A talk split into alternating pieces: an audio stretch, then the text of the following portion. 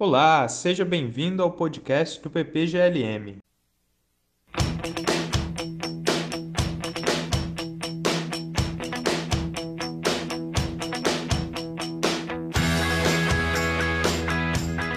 Olá pessoal, damos início a mais um episódio do podcast do PPGLM. A entrevista de hoje será feita por mim, Yuri Nascimento, e também por Leonardo Macedo. No episódio de hoje, vamos conversar com Ulisses Ferraz, doutorando e pesquisador aqui no programa do PPGLM, na pós-graduação Lógica e Metafísica. Ulisses estudou Economia na Universidade de São Paulo e também é mestre e bacharel em Filosofia pela UFRJ, em que recebeu o título de Dignidade Acadêmica Summa Cum Laude. No episódio de hoje, vamos começar com uma pergunta, uma provocação. John Rawls, o anticapitalista liberal,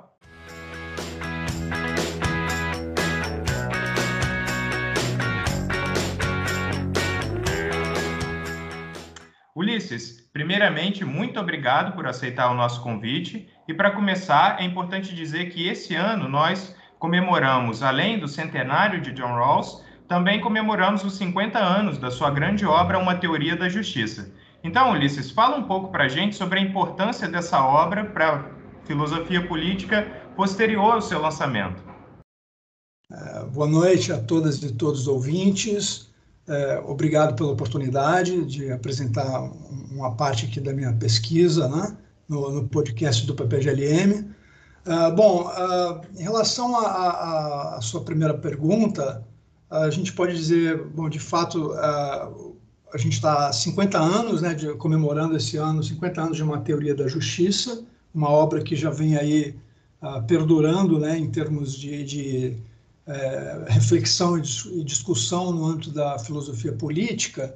Né? Então, é, o, que, que a gente poderia dizer inicialmente sobre a importância dessa obra para o que veio depois, né? para a filosofia política uh, que vem após Rawls. Né? Então, primeiro a gente poderia uh, situar né, um, uma, uma questão mais histórica, digamos que até a publicação de uma teoria da justiça em 1971, é, havia uma, uma, certa percepção de que a teoria política, pelo menos essa teoria política normativa, né, ou filosofia política mais de corte analítico, ela estava ali um pouco, digamos assim, apagada, né, é, um pouco prestigiada, num certo sentido, né, porque havia aquela, aquela, é, aquele entendimento de que não havia muito o que se dizer em termos é, de filosofia, né, uh, acerca de questões de justiça, questões morais e tal, né? Isso por, por uh, influência do, do, positivismo lógico, né? Por, por influência de, de certas uh, certas correntes da, da filosofia, né? Que colocavam aí a filosofia política como um, um, um ramo assim menor, né? E com a publicação de uma teoria da justiça, é, o Rawls é, é considerado né, pelos comentadores e pela, pelos seus pares né, como alguém que que reintroduziu a filosofia política no, no, no cerne, né, digamos assim, das, a, a, do, do, das discussões, das questões filosóficas. Né? Então, a gente pode até lembrar que teve algumas frases, né? Uh, por exemplo, o Robert Nozick, né, que escreveu em 1964 uh, aquele, uma resposta ao Rawls, né, uh, ele, ele diz que, bom, que que depois de Rawls, né, os filósofos políticos eles são obrigados a trabalhar dentro dos limites da teoria de Rawls ou então explicar por que não fazem, né? Quer dizer, dá um pouco da noção da importância do, do que foi a, a, obra a partir da sua publicação. Se a gente pensar que o Nozick escreveu isso em 1974, quer dizer, três anos depois da publicação de uma teoria da justiça, ainda a pessoa já, já nesse momento, assim, tão rápido, já dizer, falar uma, uma frase forte dessa, né, dá, dá um pouco a dimensão né, do que da, da, importância dessa teoria, né, da, do, do, trabalho uh, do Rawls em termos de, de, de tra trazer para a filosofia política essa, essa centralidade, né.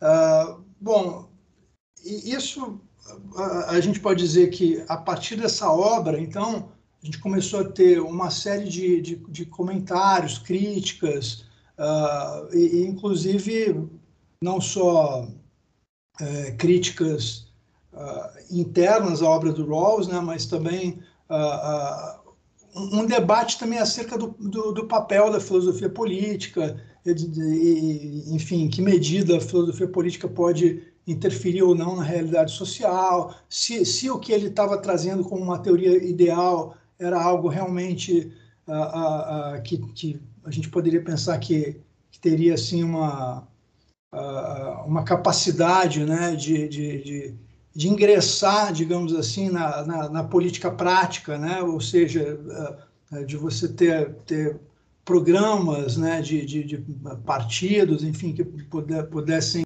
uh, se inspirar em, em, obras da filosofia política. Né? O próprio Rawls, nesse sentido, ele era bastante cético. Né? Ele dizia, bom, a filosofia tem lá os seus papéis, né? ele atribuía quatro papéis para a filosofia política, um papel que ele chama de papel é, prático, né? que seria a, filosofia política, ela poderia trazer assim algum tipo de, de critério para para que questões muito divisivas, né, questões muito assim, controvertidas uh, em sociedades uh, plurais e, e, e já, uh, digamos assim, com, com, com, uma certa, com, com algumas questões muito intratáveis, né? Eh, se a gente pensar, ele escreveu isso em 1971, mas ele demorou um, certo tempo para escrever a obra dele. E a gente pensa que é, no, fim dos anos 60, no começo dos anos 70, a sociedade né, dos Estados Unidos era bastante divisiva, né? Estava num momento de muita tensão, etc. Tá, e isso parece que não mudou, né? Uma, uma, uma até a gente pode dizer até que, que se acentuou, né? Então ele, ele dizia que a filosofia ter, poderia ter esse papel prático de, de fazer com que nós pensássemos essas questões controvertidas e, tenta, e, nos auxiliasse a buscar, apesar de tudo isso, uma base comum, né, pra, uh, no caso dele, para pelo menos uh, uh, pensar em termos de derivar princípios de justiça que pudessem ser, digamos assim, objeto de algum consenso, apesar dessa, de toda essa, essa divisão social. Né? Um outro papel, né, que seria o de orientação, seria a partir do momento em que você reflete sobre princípios de justiça e esses princípios de justiça eles trazem consequências institucionais, então você pensar em termos de, de, de uma filosofia política normativa, nos moldes rosianos, poderia te dar instrumentos para você pensar, digamos assim, é, mudanças sociais mais estruturais,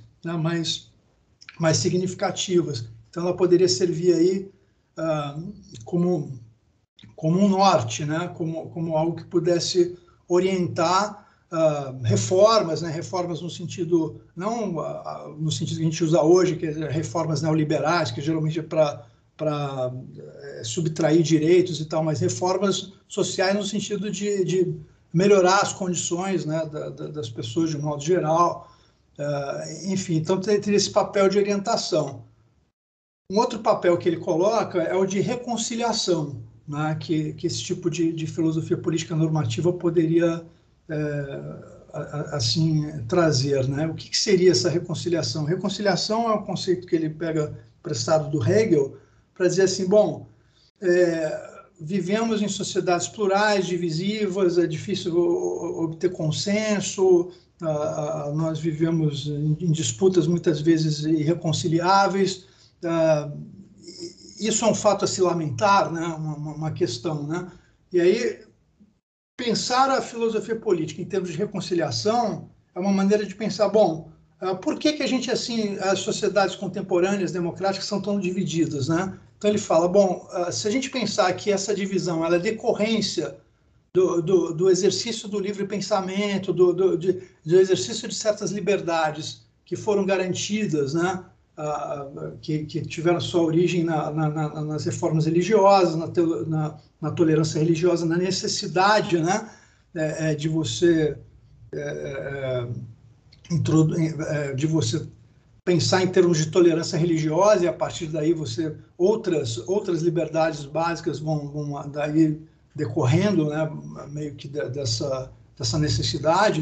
Então você tem aí um, um, um elemento para você pensar bom Uh, somos, somos, vivemos em sociedades altamente divididas, uh, mas nós talvez não devêssemos nos lamentar uh, acerca desse fato, porque afinal de contas ele é decorrente de algo positivo, de algo uh, bom, assim, né? Porque caso contrário, se, uh, talvez uma sociedade mais homogênea tivesse que se dar à custa de, de opressão de, de, um grupo em relação a outro, é, enfim. Então essa é uma questão que ele coloca, né? Que, que seria um, um papel importante da, da filosofia política, mas sempre pensando que esse papel de reconciliação ele tem que ser empregado de um modo uh, crítico para a gente não cair também no que ele chama de numa certa ideologia marxista, de você simplesmente usar a reconciliação como uma forma de justificar um status quo injusto. Né? Ele dá o exemplo do, do, do pluralismo, da, dessa, dessa questão da, da, da dificuldade né? de, de, uh, de, chegarmos a acordos né? em muitas questões uh, fundamentais, uh, como uma, uma questão legítima. Né? Então, bom, isso aí é um, é um fato que decorre uh, do próprio exercício das nossas liberdades básicas que nos são muito caras. Né? Uh, então, nesse sentido, você se reconcilia com, com essa condição de, de, viver numa sociedade divisível, porque a alternativa poderia ser muito pior. Né?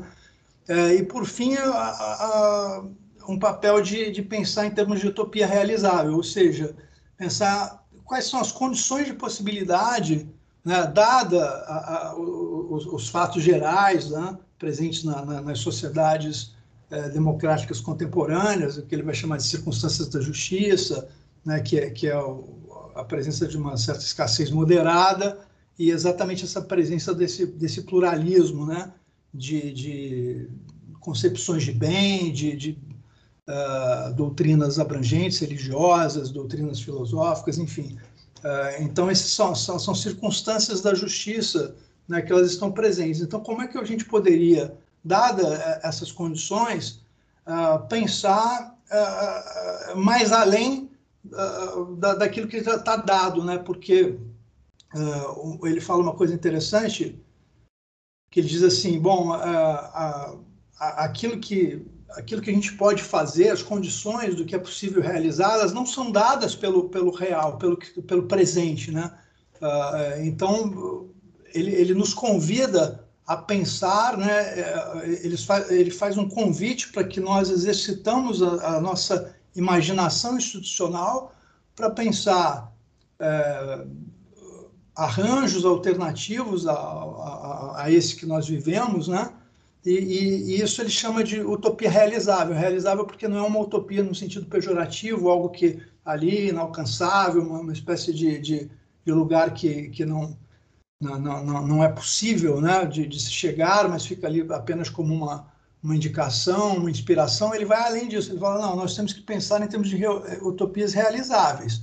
Agora, é, para finalizar a sua pergunta, né, é, é, como é que isso ingressa, de fato, né, na, na, na, no que ele vai chamar de cultura política pública, né, que, que, que é quando uma obra filosófica ela, ela passa realmente a, a servir de, de, de base, de inspiração para decisões é, políticas, é, para que, que, que, esses valores que estão, uh, digamos assim, impregnados numa dada filosofia política tão, tão já, já estão, é, digamos assim, assimilados pela, pela Constituição de um país, já, para as decisões de uma Suprema Corte, né, nas legislações que, que, que tratam de questões de justiça básica, esse tipo de coisa, ele é um pouco cético em relação a isso, porque ele fala isso demora, isso pode demorar um século, pode demorar dois, ou, ou pode simplesmente nunca ingressar, né? Então ele tem essa essa consciência né, da, da dificuldade que é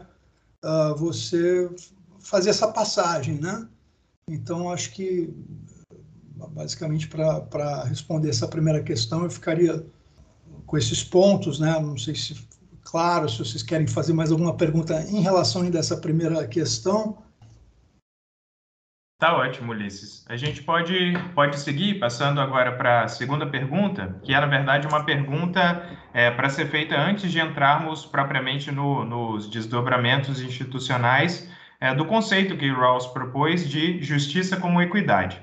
Então, em linhas gerais, Ulisses, em que consiste essa concepção de, de justiça proposta pelo Rawls e como que ela está relacionada com a base filosófica da arbitrariedade moral, para defender regimes econômicos e sociais mais igualitários, por exemplo. Bom, a, gente pode dizer que a, a, concepção de justiça que o Rawls propõe, que ela é, é uma interpretação né, de um conceito de justiça que o, que o Rawls diz que é um conceito que está implícito na cultura política pública das sociedades democráticas contemporâneas, né? Uh, então, bom, uh, me, o, o, que a gente pode pensar é o seguinte: é essa concepção de justiça, que na verdade é a, a, interpretação do conceito de justiça e que ele se materializa exatamente na formulação dos princípios de justiça, ela, ela é uma.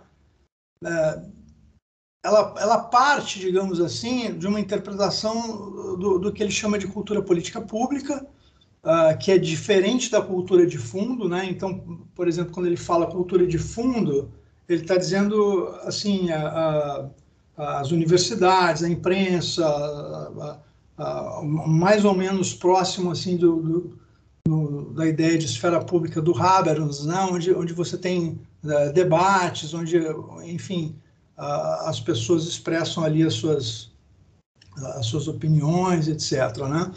É, mas ele distingue isso do, do conceito de cultura política pública, porque na cultura política pública é aquela parte do que foi produzido culturalmente que ingressou efetivamente nas instituições políticas, né? Aquilo que é, que a gente pode citar, por exemplo, um, um preâmbulo né, da Constituição Federal, né?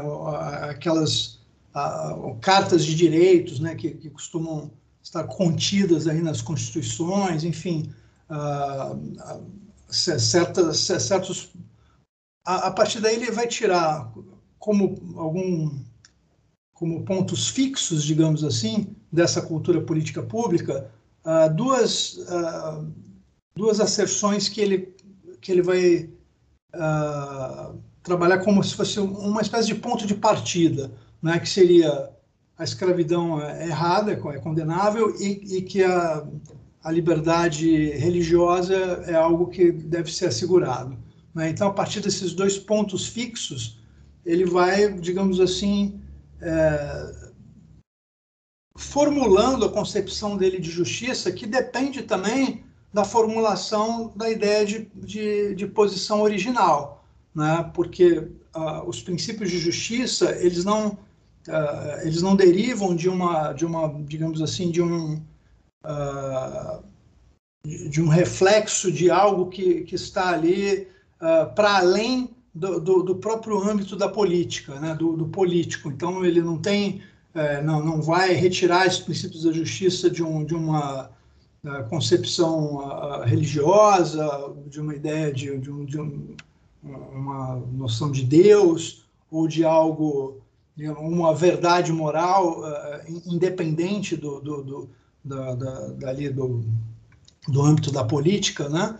É, tanto que o, o, a concepção dele ela, ele chama de construtivismo político, porque porque você não tem um critério já estabelecido independente é, que, que seja uh, possível acessar né?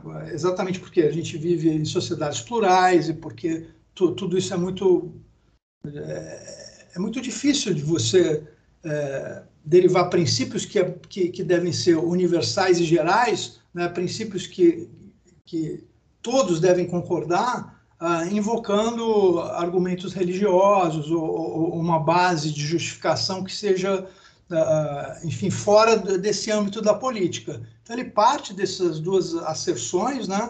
É, escravidão errada e a, e a questão da, da, da, liberdade religiosa como, como pontos fixos, que a, a partir dos quais você pode é, pensar ah, em termos de, de, de, de formular uma, uma, um dispositivo de representação, que é o caso da posição original, em que você vai pensar assim, bom, eu preciso ah, ah derivar princípios que sejam ah, compatíveis com esses pontos fixos que eu estou estabelecendo, né? e que, de certa forma, reflitam a cultura política pública, porque ela é tudo que eu tenho uh, para começar a pensar em termos de princípio de justiça.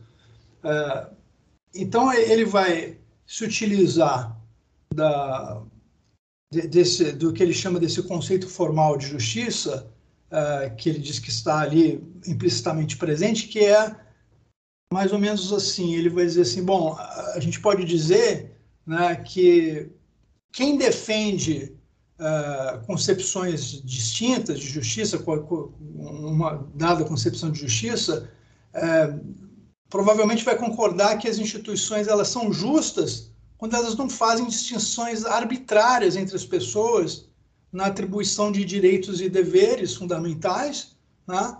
e, e, e também quando as leis que estão ali, digamos assim, já estabelecidas naquela, naquela cultura política pública, uh, quando elas definem um equilíbrio apropriado uh, entre reivindicações que são conflitantes, né? Uh, então ele parte desse conceito, a gente pode dizer um conceito formal de justiça, para a partir, a partir da interpretação desse conceito propor os princípios de justiça que ele defende, né?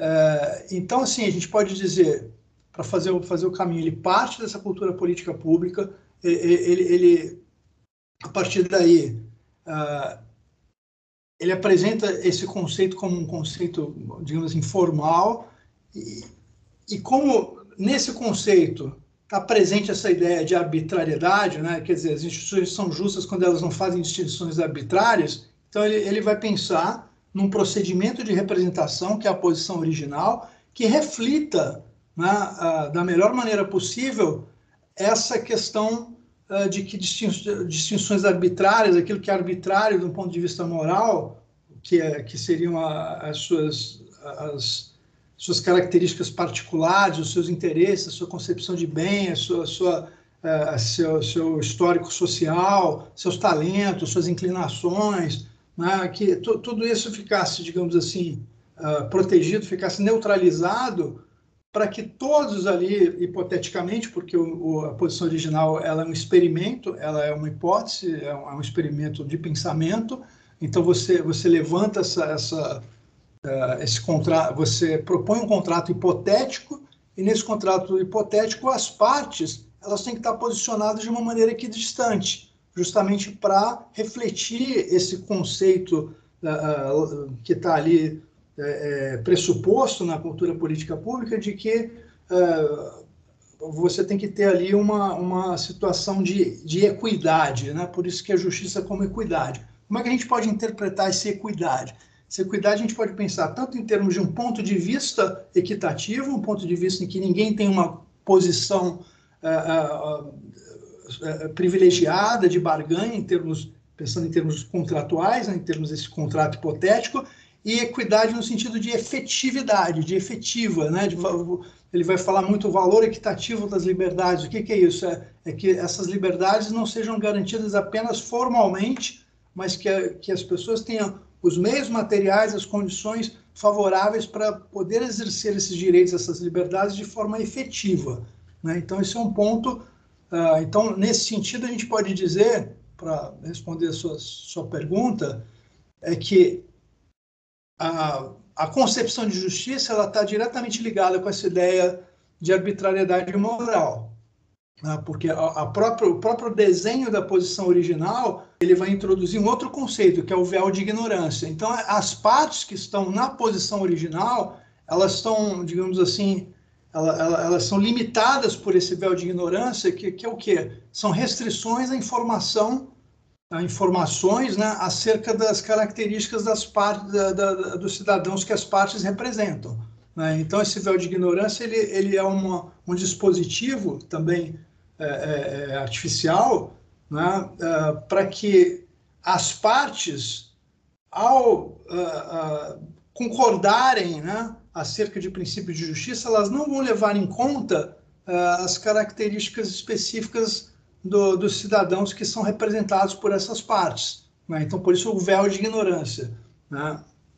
É, então, tudo isso meio que modela né, é, é essa concepção, uh, esse conceito de justiça que está ali é, impregnado na cultura política pública com a aplicação do véu de ignorância, ele, ele pretende justamente uh, contornar esse, esse problema da arbitrariedade moral, né?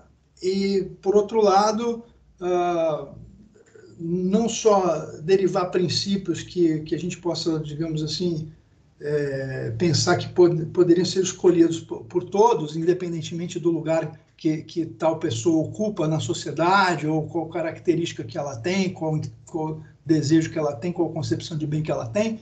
É, então, você tem, por um lado, uh, essa restrição argumentativa, por outro lado, a gente tem uh, o quê? Que esses princípios de justiça, que são escolhidos na, na posição original e submetidos ao véu de ignorância, eles têm consequências institucionais.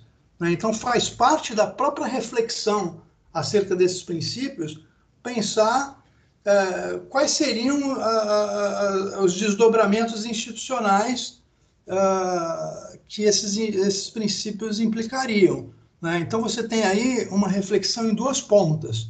Uh, de um lado, é pensar é, quais os regimes econômicos, que, que uh, socioeconômicos, que, que seriam compatíveis com os princípios de justiça.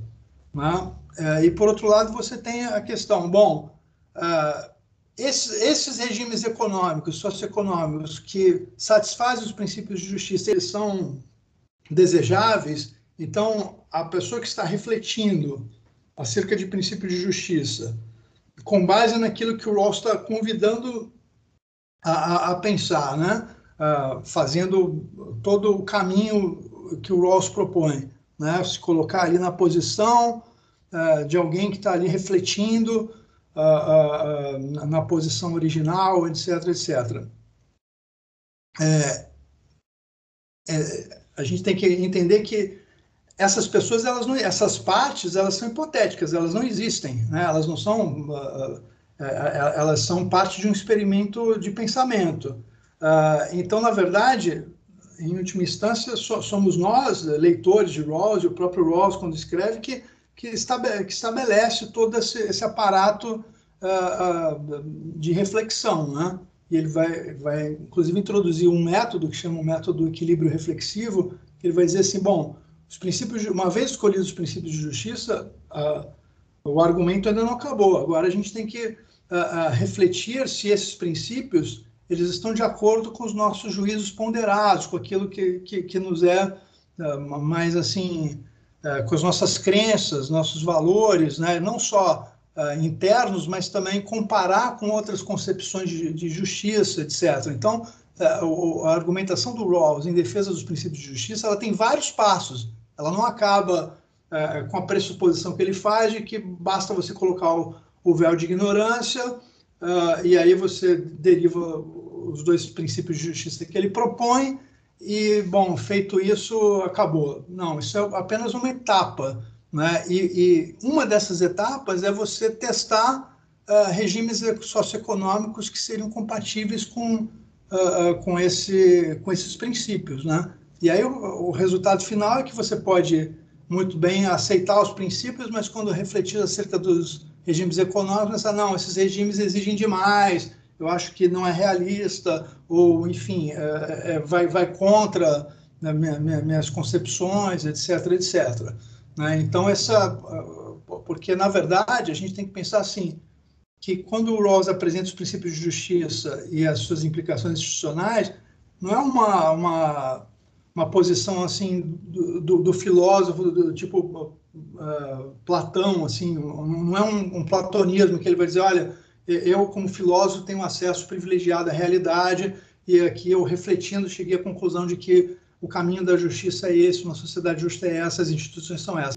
Ele está fazendo um convite para nós refletirmos acerca desses princípios de justiça e, ao refletir sobre princípios de justiça, refletir sobre, sobre regimes socioeconômicos. Né? Então, acho que, que uma coisa está uh, ligada à outra, né? princípios e regimes econômicos porque é, me parece que, que esse tipo de filosofia que o Rawls propõe é, sempre tem que, na verdade, é, demonstrar qual é a consequência do que ele está propondo. Não é uma filosofia ah, voltada para diagnósticos da realidade social, né? não é, ele não está querendo explicar a realidade social, ele é uma perspectiva normativa, então ele está buscando é, caminhos para pensar é, sociedades mais justas, mais igualitárias, mas não para por aí. Ele tem que, enfim, é, é, é apresentar quais seriam as, as consequências institucionais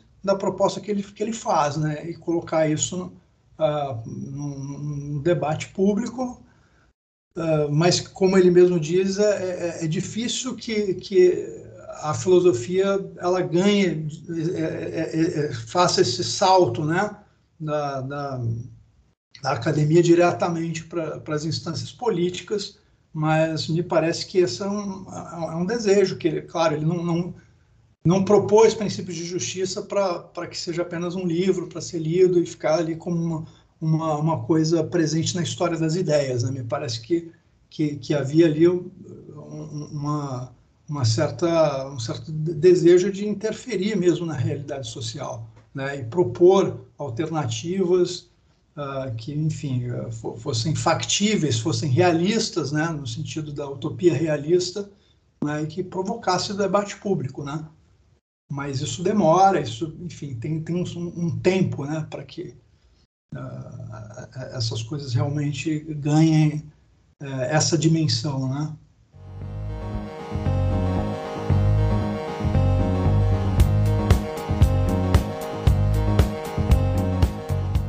Excelente, Ulisses. É, Ulisses, não é incomum que hajam críticas a Rawls, tanto do ponto de vista de pensadores situados em um campo mais progressista, à esquerda, por exemplo, quanto é, a partir de uma direita neoliberal, justamente a respeito do caráter ideal de sua teoria.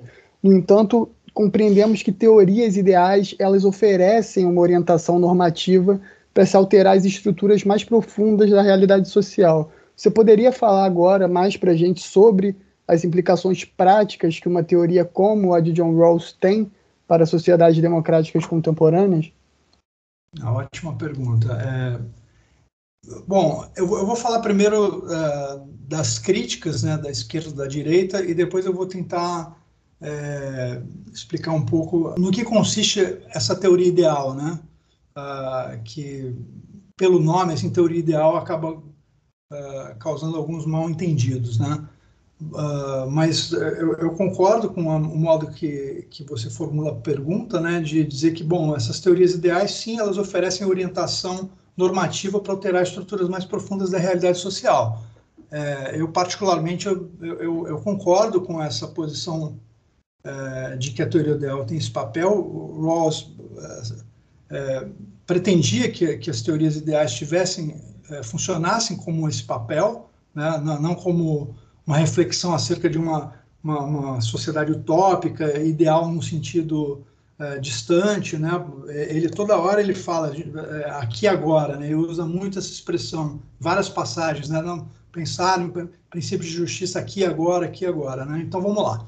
É, a questão da, das críticas, né?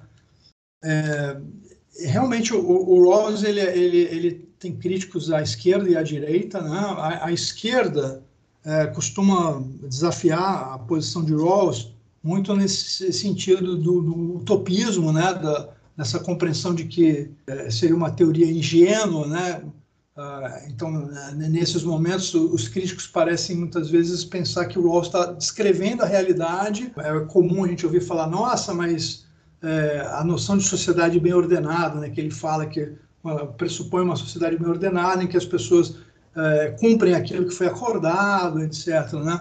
É, uma, uma, vez decidido, de, decidido por princípio de justiça, uh, os cidadãos vão, vão uh, honrar essa escolha, vão, vão agir com, com, um senso de justiça, etc. Né? Tem, tem toda essa esse tipo de uh, não é exatamente uma restrição, mas é uma suposição para você refletir acerca do, da teoria, né, para você refletir acerca dos princípios de justiça e suas consequências, existe uma pressuposição teórica, né, e não no sentido teórico normativo, não descritivo, de que é, é, essa sociedade vai funcionar tal como foi combinado.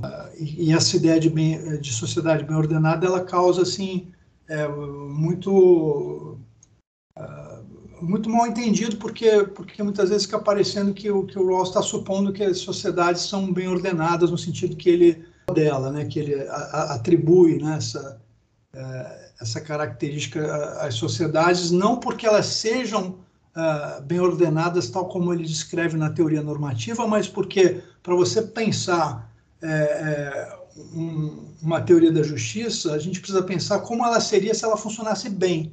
Né? É uma maneira de pensar, bom, se, se, isso aqui realmente funcionasse, como é que seria?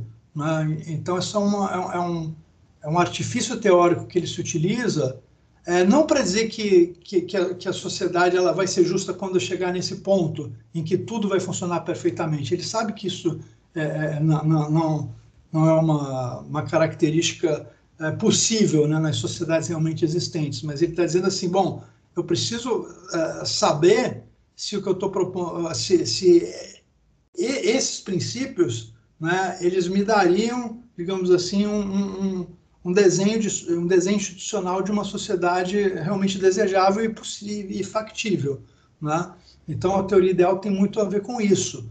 Né? Então, uh, eu acho que, que esse uh, dispositivo da teoria ideal é muito interessante até para a gente fazer uh, certas, certas leituras né, de, de alguns debates. Né? Por exemplo, saindo um pouco da, da pergunta, mas só para tentar ilustrar, uh, hoje a gente vê muito o debate sobre meritocracia, né? Uh, então, isso é um, é um, é um termo que está aí em debate e tal.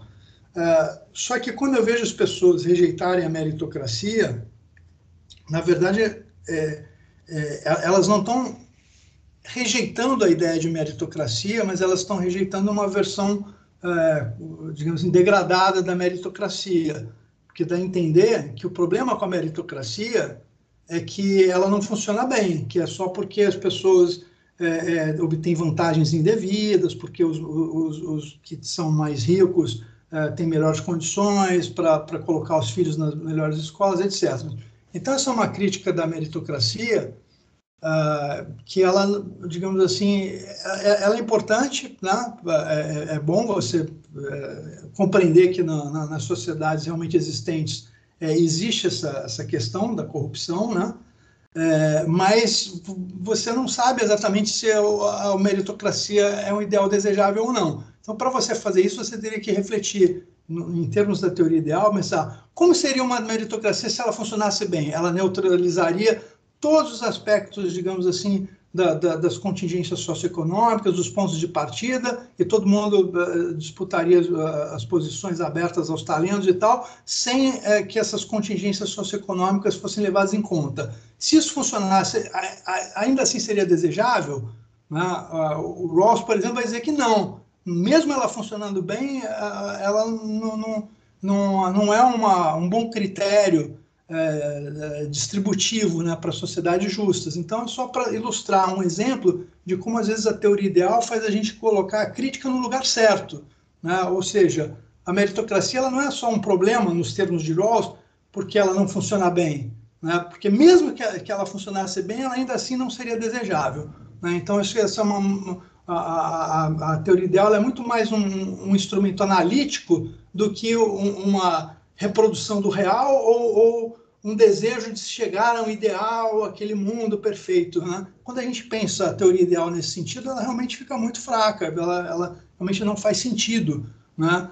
É, a gente pensar em termos de teoria ideal num mundo que é tudo menos ideal. Né? Então, eu acho que justamente porque a gente vive num mundo que é tudo menos ideal, que a teoria ideal tem o seu papel para quê? Para colocar as questões no lugar certo e para a gente avaliar as perspectivas, as alternativas, não só de, de, de, regimes socioeconômicos, mas de políticas públicas também, mais no nível mais situado, para ver como, seriam essas políticas públicas se elas funcionassem é, é, tal como são descritas, né, tal, tal como elas são é, pensadas, né? E aí, se ela é rejeitada na teoria ideal, então sequer vale a pena colocar ela funcionando, porque na, quando ela for realmente funcionar, quando ela ingressar no mundo não ideal, aí certamente que ela não vai funcionar exatamente como descrita pela teoria ideal, mas ainda assim é o melhor que a gente pode propor. Né? Então, acho que esse é um ponto interessante. Né?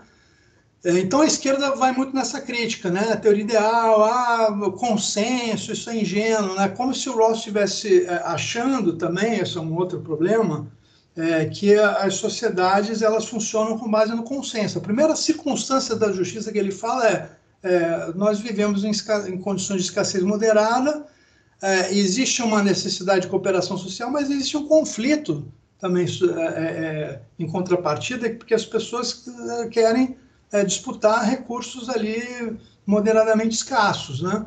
É, então esse, esse é um ponto também que quando o Rawls é colocado como ah, um filósofo do consenso e tal, não é que ele está dizendo que a sociedade é um consenso, que todo mundo concorda, que é todo homogêneo, etc. Não, ele está dizendo nós estamos imersos é, numa sociedade divisiva, de um, de um pluralismo uh, que muitas vezes não é razoável, embora ele pressuponha na, na, na, na teoria um, plural, um, pluralismo razoável, mas nós estamos imersos em divisões muitas vezes irreconciliáveis, e exatamente por esse motivo né, que a gente vive é, nessa situação, que a gente precisa encontrar alguma base comum em, em alguns aspectos da, da, da, da, da nossa vida social, não em todos, né? Então, ele está dizendo assim: bom, pelo menos para princípios de justiça, que é o que vai ter consequência, é, digamos assim, na, na,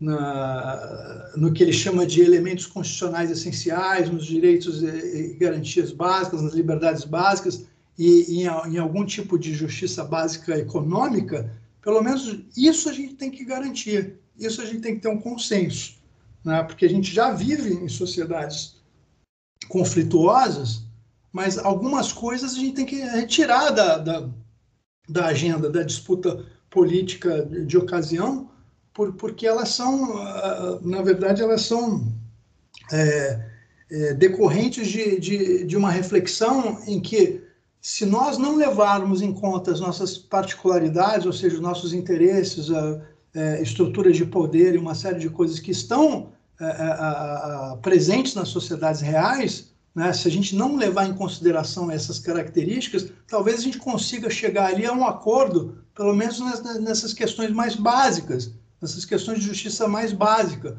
Né? Então, a, a, consequência disso é que, de, que, de acordo com a teoria dele, certos direitos e garantias, certas liberdades, certas, é, digamos assim, é, é, certos recursos básicos para que você possa, recursos materiais aqui, né, que, que eles sejam distribuídos de tal forma que todos tenham uh, condições de efetivamente desfrutar dessas liberdades básicas, que isso não seja meramente formal, então, então é, é, é, razoável que ele diga, bom, pelo menos isso a gente tem que ter como um consenso, porque se a gente não sabe é, quem a gente vai ser nessa sociedade, e isso é um, é um artifício é, para raciocinar em termos de, de, princípio de justiça, não é uma, um espelho da realidade, e nem ele pretende que, que nós deliberamos assim, né, que nós deliberemos nesse sentido, que, que, que, que a sociedade reflita a posição original, não é isso que ele está dizendo. Né, ele está dizendo para a gente lançar mão desse dispositivo para a gente pensar essas questões mais, mais básicas né, de justiça nas sociedades contemporâneas. Então, é esse consenso que ele está dizendo. Né? Ele não está com, a ilusão de que a gente vai chegar ali numa uma, uma sociedade absolutamente tranquila em termos de questões altamente controvertidas, mas pelo menos não faz sentido é, discutir essas questões né, de justiça básica. A gente está vendo agora no governo Bolsonaro, por exemplo, que é o, o que o governo Bolsonaro faz. Muito, muito do que ele faz né, é, é, é tentar retirar né, da, da Constituição, da, da, da, proteção de certos direitos básicos e, e, e colocar aquilo na, na, regra da maioria, na, ali na disputa uh, ali de ocasião em que, em que ele, por alguma razão uh, de ter ali uma, uma, maioria no Congresso, com relações com o Centrão e tal, ele pode simplesmente uh, subverter direitos, etc. Eu estou dando esse exemplo mais para tornar a coisa viva, não é que a, a, Constituição brasileira seja um exemplo de uma sociedade rosiana justa, etc. Mas é só para dizer que tem pontos ali que deveriam ser negociáveis mesmo. Não tem que botar no agonismo da política, porque são coisas que, que, que, que a sociedade já consolidaram, são conquistas democráticas, né? é, e que deveriam ser preservadas. Né? Então, acho que esse é um ponto. A, a outra questão, o próprio termo, né, liberalismo, ele ficou no Brasil, pelo menos, né, ele é geralmente associado a, a, algo conservador, ao liberalismo econômico ou ao libertarianismo, né? É, então a gente pode dizer, por exemplo, um Paulo Guedes é liberal? Não, me parece que não, né? porque é, é, ele defende um ultraliberalismo, que na verdade é uma defesa intransigente da propriedade privada e não, não da liberdade, e para ele pra, e para atingir essa finalidade uh, de, de, de uh, digamos assim, garantir esse proprietarismo, que não é liberalismo, é um proprietarismo, uh, o Piketty chama de neoproprietarismo, né? Em vez de neoliberalismo, para garantir isso ele topa, ditadura topa qualquer coisa, entende? Como, como fizeram Hayek e Friedman, Friedman com Pinochet, para garantir esses direitos das grandes corporações, das grandes empresas, que eles chamam de liberdade, não é liberdade. Né? Liberdade para quem? Né? Então, isso, isso não é liberal, isso é iliberal, é iliberal, porque o, a, o liberalismo político ele pressupõe né, a, a respeito a, a, liberdades básicas, a, um regime constitucional, uma série de coisas. Então, uh, Rawls, como tem essa coisa de ser um liberal, liberal igualitário, acaba entrando ali no, né, né, nesse conjunto aí da, da é, que falou em liberalismo, ah, então é, é de direita, neoliberal, etc. Então tem essa confusão. E, e talvez pela essa questão também de trabalhar é, questão ah, de justiça, né? E justiça para muita gente da esquerda cheira a moralidade que cheira a moralismo. Né? Então tem as perspectivas é, neonitianas, Foucaultianas, ou até mesmo marxistas, né? Que que diziam que a justiça era um conceito burguês, etc. Então ainda, a gente ainda está muito.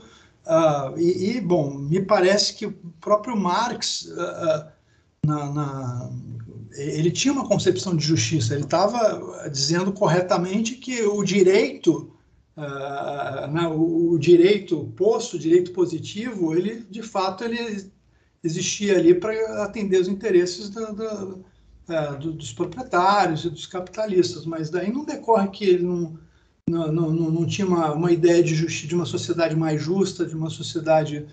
Uh, a gente pode até pensar que, que uma sociedade comunista, tal como foi descrita como uma sociedade de abundância, ela, ela, ela sequer uh, se aplica à questão de, ao, ao conceito de justiça, porque o conceito de justiça pressupõe algum tipo de conflito né? e aí um conflito distributivo. Então, nesse último estágio, uh, você já estaria livre né, dessa, dessas questões de justiça. Mas a gente pode dizer que, que quando a gente fala em arbitrariedade moral, então, quando você utiliza a palavra liberdade, moral, uh, uh, fica sempre assim associada a liberdade a esse libertarianismo, a esse proprietarismo, né? A gente entregou de bandeja a liberdade para a direita, né? É, e, e, a questão da moralidade é confundida com moralismo. Né? E, e, na verdade, quando a gente fala moral em termos rosianos, a gente está falando de justiça social. Né? É, e outra coisa importante é que a teoria da justiça rosiana ela não se aplica a todos os domínios da, das relações uh, interpessoais. Ela se aplica à estrutura básica da sociedade, que são as instituições, e, e, e, e, ela não é uma teoria, digamos assim, é, moral que, que, que, abarque as relações interpessoais. Aí ele, inclusive, diz: bom, aí cada um vai ter a sua concepção, uh, mas, enfim, isso não é a preocupação dele. Né? Não que ele seja um relativista moral, não é isso, mas ele está dizendo que, para fins de, de teoria da justiça, o que importa e a justiça aplicada às instituições, à estrutura básica. Então, basicamente, essas são as críticas da esquerda. Né? É, da direita, aí você também tem o utopismo, né? A direita agora ah, isso é, é filosofia para anjos, porque é o mundo real, na verdade, o capitalismo que é, o que, que é o que acontece, e ele é assim porque é assim. E, então tem essa ideia da direita assim uh, de que a, o que é, é, é o que deve ser, né? Então, se é, porque é, é, é, o que é. Só que eles, eles fazem isso assim de uma maneira muito interessante, porque é, eles costumam usar esse argumento realista, né? Mas se por acaso o lado que eles criticam começa a ficar um pouco melhor, ou ter algum resultado melhor, eles já começam a invocar liberdade, outras coisas, né? Então, tem o professor Álvaro De Vita, da, da USP, ele fala, é, tem uma passagem num dos livros dele que ele fala assim, bom, a, a direita é, é, começou a, a, gostava muito de, de falar em termos de de eficiência, né? Então, ah, a igualdade não, não é eficiente e tal. E no, num dado momento, a, a, a, União Soviética, que era mais igualitária que os Estados Unidos, foi mais eficiente uh, do que, do, do que o, o, os Estados Unidos, mas num, num, contexto da, digamos assim, de um Fordismo, né? A gente poderia dizer que hoje está acontecendo a mesma coisa com a China e com os Estados Unidos, mas num conceito já não do Fordismo, né? Mas num conceito já é, é, é, de, de, uma, de uma outra um, outra concepção, né? outra, outra forma de, de produção que não tem nada a ver com aquele, aquele Fordismo e tal. Mas é interessante porque daí eles ficam uh, migrando, né? Então, ora o problema é, é, é liberdade, ora o problema é, é, porque não é eficiente, né? Então, muitas das críticas da, da direita elas são assim muito inconsistentes, né? Então, é, para usar o exemplo do Rawls, é, é, ah, a perspectiva do Rawls é muito igualitária e, e igualdade ela é, é, ela é um, ela se dá a custo da liberdade e da eficiência, né? Aí quando você começa, ou, ou hora da liberdade, hora da eficiência, hora das duas coisas, mas nunca fica muito claro qual é a crítica, né? Porque se você vai para o lado da eficiência, você fala, bom, mas o princípio da diferença ele é compatível com o princípio da eficiência. É, entendido a eficiência no sentido do ótimo de Pareto, né? que você chega num ponto em que você não pode melhorar a situação de, de, de alguém sem piorar a de algum outro. Né? Então, o princípio da diferença ele chega nesse ponto de eficiência. Né? Mas isso é uma discussão mais técnica, assim, que levaria mais tempo para elaborar mas só, só para deixar assim uh, os pontos que são uh, criticados, né? Então geralmente, então a desigualdade ela é boa porque ela gera eficiência, etc. Mas se você pegar economistas do tipo Joseph Stiglitz, uh, vencedores do Prêmio Nobel aí, uma, textos mais recentes, muitos vão dizer, olha, é, é muito o contrário. Rajun Chang, né? Que, é, que é um, é um economista muito interessante, ele fala, olha é, quando você tem muita desigualdade, a tendência justamente é, é, é a sociedade trabalhar de uma forma subótima, né, ineficiente, porque você está desperdiçando é, é, uma quantidade enorme de pessoas que poderiam ser criativas, produtivas e tal, porque elas não têm a menor condição de, de, é, de ter ali um, uma, uma, contribuição. tamanha é a carência em que elas vivem, né? E a questão da liberdade é sempre essa liberdade formal, né, que eles, que eles uh, se satisfazem com ela, né, uh, e muitas vezes a liberdade de, de, propriedade, né, e propriedade dos meios de produção, uh, hoje mais diretamente associado ao mercado financeiro, ao capital financeiro, aos bancos de investimento, e não do aquele grande capitalista do, do, do, do século XIX e tal. Né? Então, acho que as críticas, em geral, elas acabam uh, passando por, essa, por esses pontos que eu indiquei. Né? Agora, você fala da, da, das implicações práticas né, que uma teoria da justiça como a do Rawls uh, pode ter. Então, eu acho que exatamente nessa questão da teoria ideal, ela pode, ela pode oferecer é, ferramentas, instrumentos para você, primeiro, desafiar o status quo mesmo, né? E de uma maneira, digamos assim, é, que, eu, que eu acredito, pelo menos, que seja conse consequente, né? Ou seja, você não está apenas desafiando o status quo e dizendo, bom, a, a, o, que, o que tem aí é injusto e, e aí, ponto final. Não, você está é, indicando caminhos, possibilidades institucionais para que você uh, modifique o estado de coisas, né? Então acho que, que é uma teoria que ela pode é, é, que ela oferece, digamos assim, uh, meios para que nós possamos propor alternativas reais ao, ao, ao capitalismo uh, em contextos democráticos E não é no sentido de alternativas para você mitigar, domesticar o capitalismo, mas para que a gente pense é, em, em, outros arranjos é, que não sejam capitalistas, mas que também não sejam é, é, é alternativas não democráticas, né? que, que enfim, que sacrifiquem direitos, liberdades individuais e tal. Então, acho que ele oferece essa, essa condição, né? Eu acho que ele deixa um legado interessante também acerca da metodologia. Né? Eu acho que a metodologia que ele, que ele uh, propõe, que é essa de você olhar para a cultura política pública, uh, identificar aquilo que está implícito nela, a partir daí desenhar uma posição original uh, e, e, e, aplicar o véu de ignorância, pensar princípios de justiça, mesmo que você chegue em outros princípios de justiça não exatamente o que, o, o que ele propõe, e outros, outros desdobramentos institucionais, acho que isso também pode ser um, uma linha de pesquisa interessante para pensar é, a teoria do Rawls, né? Uh, e eu acho também que ela oferece um vocabulário também para a gente pensar esses problemas de justiça com um vocabulário uh, de uma maneira assim mais desafiadora, né, da, da, do estado de coisas, mas uh, ao mesmo tempo de um modo mais ah, intuitivo, né, com sem, sem depender de tanta teoria social, sem depender de, um, de, um, de, um, de, um, uh, de uma estrutura conceitual marxista ou de alguma outra. Né? Eu acho que, que ele, ele oferece uma linguagem para você pensar em termos de, de problemas de justiça em contextos democráticos que ela é muito intuitiva, né? que, ela, que ela pode, enfim, ela tem um potencial de ingressar no debate público de uma maneira bastante inteligível, né, eu diria. Ulisses, é, sabe-se que Rawls critica o modelo de sociedade baseada em um capitalismo de bem-estar social, e isso inclusive fica bem claro nos últimos escritos, é, considerando justamente que esse modelo está pautado em uma concepção utilitarista de justiça, que aliás diverge fundamentalmente de sua teoria contratualista. É, você poderia explicitar agora melhor essa crítica e apresentar também quais os principais argumentos contrários a esse modelo?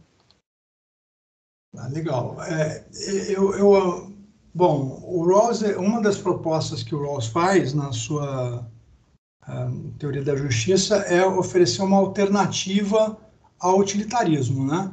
Uh, então, bom, ele vai, ele vai fazer, ele vai utilizar o utilitarismo como uh, uma, uma concepção de justiça alternativa, comparativa, para contrastar com os princípios eh, de justiça que ele defende.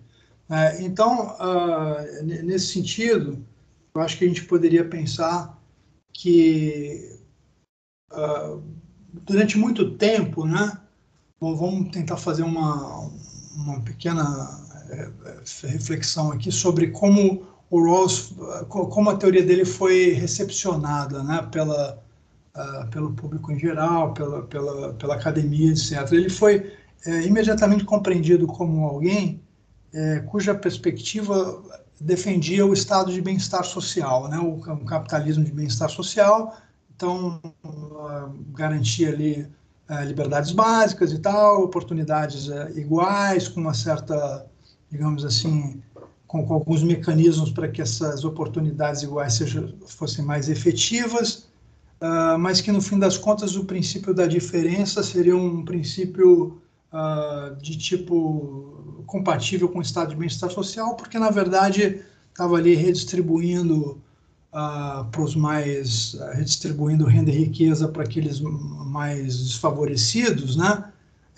e aí muitos até economistas interpretaram esse princípio da diferença como uma consequência de um outro princípio é, que, que, é utilizado pelos economistas, que é o princípio da utilidade marginal decrescente. O que, que é isso? É, o princípio da utilidade marginal decrescente, ele é um princípio que diz assim, bom, é, a partir de um dado nível de, de riqueza, é, quanto mais você acrescenta riqueza a, a, a, essa pessoa que já tem um nível satisfatório de riqueza, é, isso tem uma utilidade inferior se você começa a distribuir para pessoas que têm menos, né? Então, como, como é, basicamente é, é mil reais para uma pessoa que é milionária é, não faz diferença nenhuma, ao passo que uma pessoa que ganha um salário mínimo, se ganhar mil reais, nossa, aquilo tem, um, tem uma grande utilidade, né? Então, ele, a utilidade marginal decrescente é que a partir de um certo nível de riqueza, os acréscimos, né, por isso que é marginal, os acréscimos, aquilo que acrescenta aquela riqueza, aquela renda, aquela riqueza, tem uma utilidade decrescente. Né? Quanto mais você tem aquilo que vai sendo acrescido, menos você, você tem utilidade. Ao passo que quando você está numa situação desfavorecida, aquilo que vem para você já, já tem muita utilidade. Então, muitos economistas e até filósofos interpretaram o Rawls, a concepção do Rawls como compatível, assim, como refletindo, né, esse princípio de utilidade é, marginal decrescente e como ali um, um, um defensor, digamos assim, da, da, do, do, estado de bem-estar social, né? Uh, bom, é, na minha pesquisa, na, na, minha dissertação de mestrado, o, o, eu refleti muito sobre, esse, sobre essa questão e vi que o Ross mesmo depois vai falar, olha, eu, eu não estou, é, é, eu, não, eu não defendo aqui o, o, o estado de bem-estar social, que eu, que eu falo desde sempre é que uh, para satisfazer os princípios de justiça teria que ser uma democracia de cidadãos proprietários, ou um socialismo liberal, etc., etc., né? E o, e o, capitalismo de bem-estar social realmente ele não, não satisfaz uh, os princípios de justiça e, portanto, é uma leitura equivocada. Né? Daí eu fiquei pensando, bom, uh, tem um ponto anterior a isso, né? quer dizer, se a gente pensar uh, que o, o Rawls ele, ele propõe princípios de justiça que sejam alternativos ao utilitarismo, seria muito, digamos assim, é, é estranho, no mínimo, que, que a consequência institucional do que ele propõe é algo fundado em princípios utilitaristas. Né?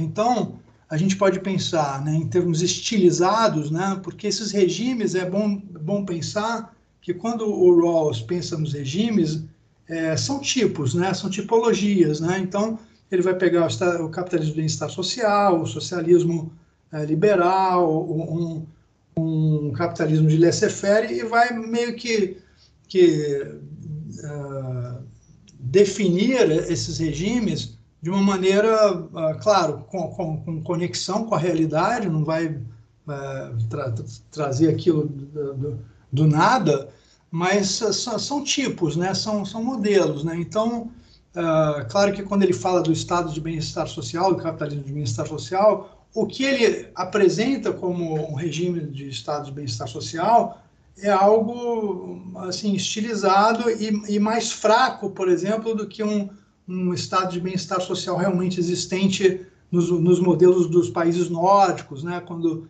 uh, que, que, são estados de bem-estar social mais robustos e tal.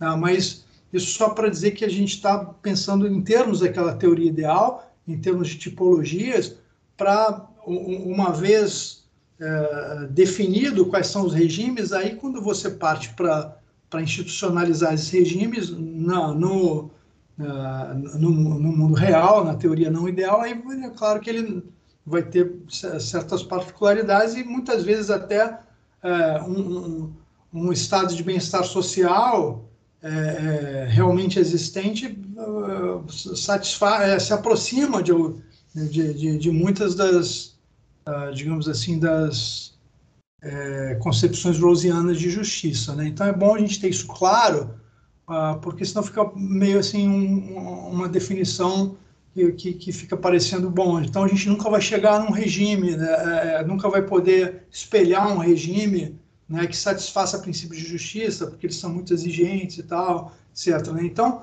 o que o Rawls vai dizer é que o capitalismo de bem-estar social, descrito dessa forma mais estilizada, uma certa tipologia, ele é incompatível com, com os regimes de justiça. Então a gente tem que ir além né, de, de, de, dessa ideia de, capitalismo de bem-estar social. Ele não define o capitalismo de bem-estar social, mas ele vai uh, atribuindo certas, uh, certas características ao que ele chama de capitalismo de bem-estar social, assim, ele vai, ele vai descrevendo certas propriedades do que ele está chamando de capitalismo de bem-estar social, e aí eu, a gente poderia dizer que a partir dessas pistas que o Rawls dá, o capitalismo de bem-estar social, tal como ele descreve, ele poderia ser definido como um, um regime social, né, um regime socioeconômico, é, que garante as liberdades e oportunidades iguais, mas só formalmente, né? ela, não, ela não tem esse compromisso com, com, com uh, o, o, valor efetivo dessas liberdades né, e oportunidades, o valor equitativo ou efetivo, né? É, elas são ali só formalmente garantidas por lei, né? É, e é um, é um regime capitalista, para o Rawls, ele descreve capitalismo de bem-estar social, é, e, e, e, o fundamento né, que, que ele vai usar, o fundamento distributivo que, que, o, que dá a entender que o, que o Rawls atribui ao, ao capitalismo de bem-estar social é um princípio de utilidade média, que é um princípio agregativo e maximizador né, que é comum nas sociedades capitalistas. Você vê que o importante para os governos de regimes capitalistas é o quê?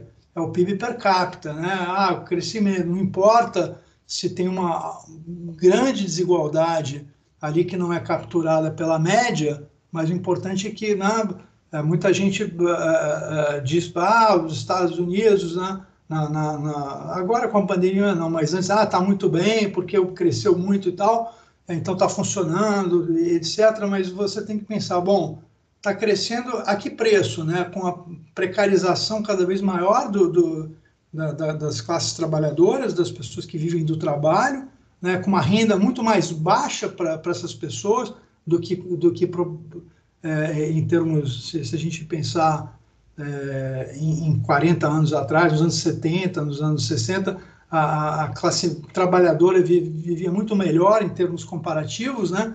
Então, quer dizer, uma utilidade média que interessa né, para maximizar, uh, ou, digamos assim, o, o bolo, né, para o bolo crescer, mas uh, você tem uma, uma piora, uh, isso se dá às custas da, das condições dos, dos, menos favorecidos, da classe trabalhadora, etc. E o, o, o capitalismo de bem-estar social é, para ele não parar aí, que aí ficaria muito parecido com o regime libertariano, ele, ele oferece um mínimo social, né? É, que, que, seriam ali um, algumas redes de proteção, algum, alguma, alguma coisa que diferencia ele de um capitalismo de laissez-faire. Só que esse mínimo social, ele não é fundado como é a concepção rosiana, que, que, que também implica um mínimo social, mas que é fundado numa ideia de reciprocidade, né, é, de cooperação social, de reciprocidade, mas é fundado no, nesse princípio da utilidade marginal decrescente, né, que, que, que é o que eu mencionei há pouco, ou quando muito num princípio de compaixão, numa, numa, numa mais num, num assim, uh, como algo assim, bom, essas pessoas estão necessitadas, a gente vai ali, uh, uh, que, que são compatíveis com o utilitarismo, né? Então, a, minha conclusão é que não havia como, é, é, em termos filosóficos, em termos de coerência interna do pensamento de Rawls, é, ele, ele apresentar princípios de justiça alternativos ao utilitarismo e que a consequência institucional desses princípios fosse um regime que é utilitarista dos pés à cabeça. Né? Então, essa é a minha argumentação. Né? Essa é uma argumentação mais pessoal, né, uma, uma, não, não é muito discutido nesse, nesse ponto, geralmente se discute a rejeição do, do estado de bem-estar social por Rawls, mais pela, diretamente pelas consequências institucionais, que é uma maneira interessante de, de pensar, mas eu acho que a, a, a, parte disso você tem uma questão de fundamento filosófico que, é, que é incompatível, é incoerente, seria, uh, Rawls seria no mínimo uh, incoerente uh, em defender o capitalismo de bem-estar social ou qualquer forma de capitalismo que, no fundo, uh, todas as formas de capitalismo elas, elas eh, implicam algum tipo de princípio agregativo maximizador né, da renda, da riqueza, do PIB, etc. Né? Então, essa foi a minha argumentação. Ulisses, gostaria de pensar agora justamente a questão da democracia de cidadãos proprietários. Por que, que esse modelo, esse regime socioeconômico é mais compatível com os princípios de justiça da teoria de Rawls? Então, pegando o gancho de que a gente estava falando na pergunta anterior, né? É, ele rejeita o, outros, outros regimes socioeconômicos, né, o capitalismo de laissez-faire, o que ele vai chamar de, de socialismo de economia centralizada, né, uh, e vai rejeitar o estado de bem-estar uh, social uh, em favor da democracia de cidadãos proprietários e do socialismo liberal. Né. Então, a rejeição do capitalismo de estado de bem-estar social, que é aquela que mais causou assim espanto, né? Ela, por que, que ele rejeita o capitalismo de bem-estar social, né? É, ele rejeita basicamente porque o, o, o estado de bem-estar social ele permite desigualdades muito profundas, mesmo que ele ofereça um mínimo social relevante, até se for o caso, mas é, é ele permite desigualdades muito profundas. E para o Rawls, quando as sociedades são profundamente desiguais, mesmo que ela garanta um mínimo que as pessoas é, é, escapem da, da, da pobreza, da, da, miséria, etc., você cria uma sociedade é, em, em, que você tem ali uma espécie de, de, de classe desmotivada, uma classe que, que, que tenha é, seu autorrespeito, digamos assim, é, é, enfraquecido, porque se, se, se entende como alguém que não faz parte de um sistema de cooperação, mas um, um beneficiário de, de de, de, programas de proteção social. Não que o Rawls diga que, que nos seus regimes, é, nos regimes que ele favoreça, você não tem que ter essas redes, mas essas redes elas são, funcionam como redes, elas são ali quando você cai. Né? Então, lá o trapezista fazendo lá sua, as suas acrobacias, uma hora ele cai, bom, se ele cair, tem a rede, né? mas não está ali, uh, digamos assim, já botando o trapezista todo de um jeito que ele não, não, não, não possa florescer, né? botando ele ali só para fazer acrobacia é, muito simples ali, que não tenha risco nenhum. Então, a, a questão é, é, as redes de proteção social, para Ross, elas são importantes, mas, mas elas não são suficientes para uma sociedade justa.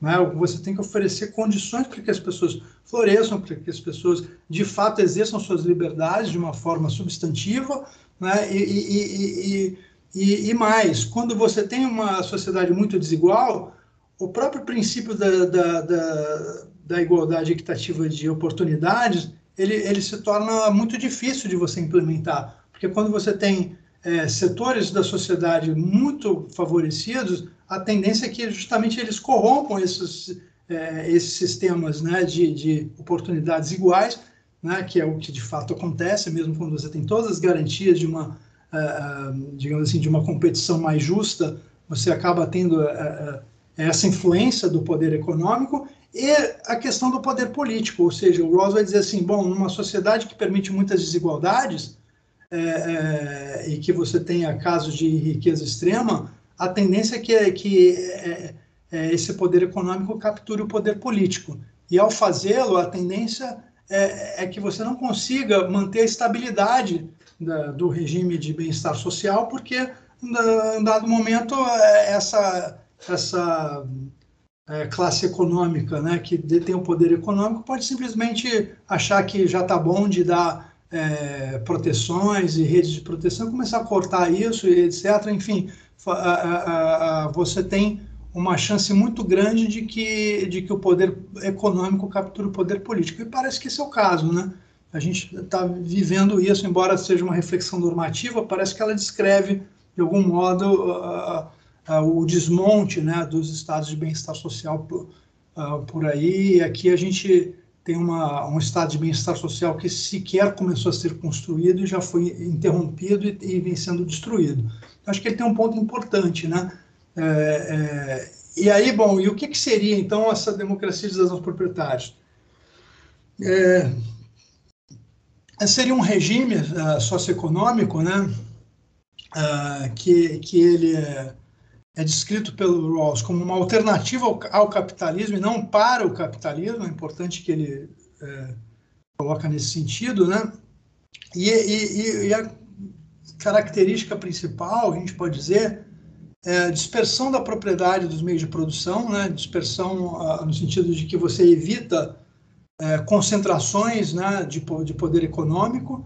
Uh, isso não significa que é uma sociedade de pequenas empresas. Você pode ter empresas de vários portes, mas é, mesmo uma grande empresa, ela, a, a, propriedade dela não vai estar concentrada na mão de, de, é, de poucos, né, de poucos grupos, de bancos de investimentos ou de, de, de enfim, grandes acionistas e tal. Né? Então, essa, essa dispersão da propriedade, de modo que, que uh, você, que todos tenham o direito de obter algum tipo de renda adicional à renda do trabalho, né? algum tipo de, de uh, digamos assim, remuneração né, por deter é, é, propriedade dos meios de produção, mas isso não é uma não é uma obrigação, quer dizer, não é uma, uma necessidade, quer dizer, como é, um, é, é uma possibilidade, o que ele quer dizer assim, to, que todos tenham meios de, de, de, né, de deter a, a, a, propriedade dos meios de produção, uma, uma fração, uma participação, não, ele não está é, é, defendendo aqui uma sociedade de empresários, né? Ah, todo mundo é empresário, até porque você deter meios de produção também implica riscos, né?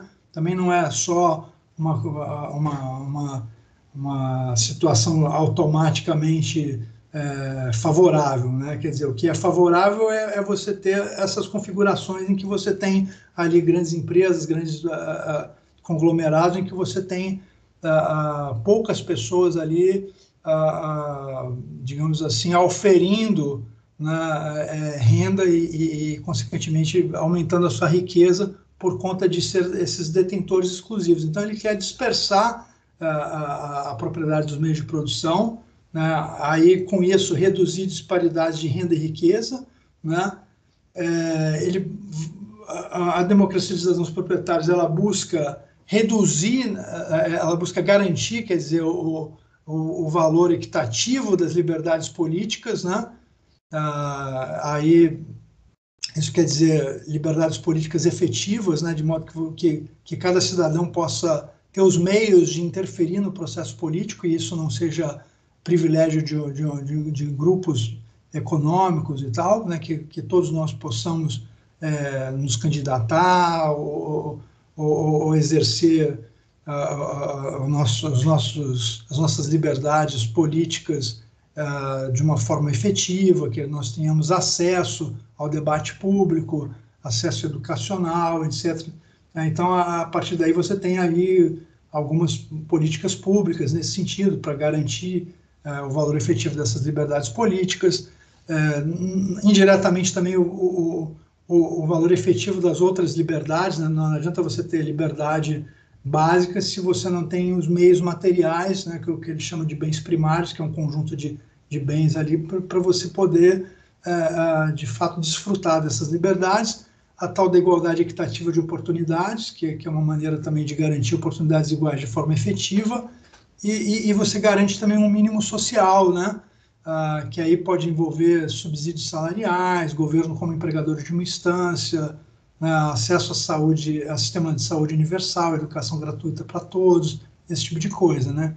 Então, basicamente, é um, é, é um, regime com essas características. Agora, ele não fala que esse é o único regime. Né? Ele fala, bom, existem outros regimes que são possíveis. Um de, outra possibilidade que ele apresenta como exemplo é o socialismo liberal, que seria mais ou menos como, como uma democracia de cidadãos proprietários, uh, só que uh, uh, haveria mais setores da economia em que, em que a propriedade seria pública, né? seria é, de todos, né? Tá, sobretudo naqueles setores mais relevantes da economia, né? setores de infraestrutura, setores aí talvez grandes empresas, né? Aí no, no socialismo liberal, a propriedade privada dos meios de produção, pura e simples, ela ficaria mais assim é, residual, né? ela ficaria mais ali para pequenos proprietários, para um dono de uma padaria, né? para aquele mundo do Adam Smith, né? Ah, o padeiro, o, cervejeiro, o açougueiro e tal. Né? Então, a democracia dos proprietários é muito próxima disso também. Né? Na verdade, ela também é, é, fala da dispersão na, na, nos grandes grupos econômicos. É claro que ela não vai exigir que lá tenha dispersão de, de, de de capital para um pequeno uh, proprietário ali de uma de uma mercearia, etc. Né? Então essa, então basicamente são essas as características, né?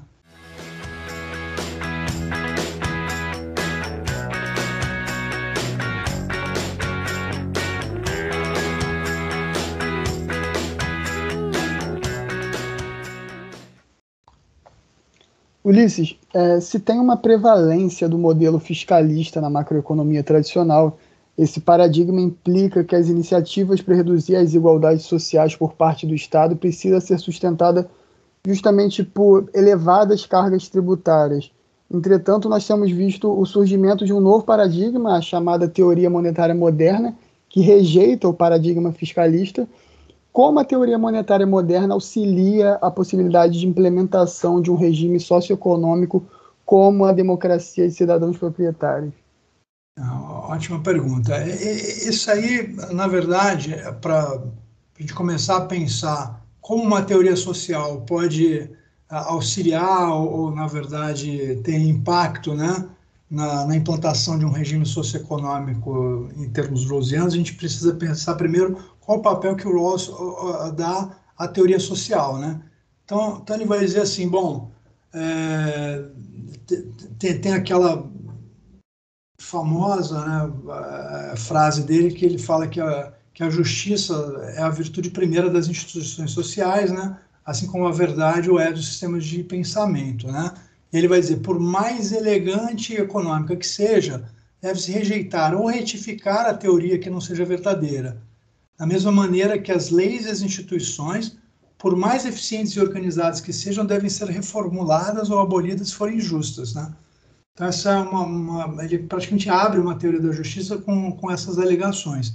E a gente pode pensar assim, ok, mas e se a falsidade de uma teoria econômica tornasse nossas leis e instituições injustas, de modo que para reformular e abolir uh, essas instituições, a gente precisa rejeitar essas teorias, né? que, que alegam ser uh, uh, teorias que descrevem a realidade, né?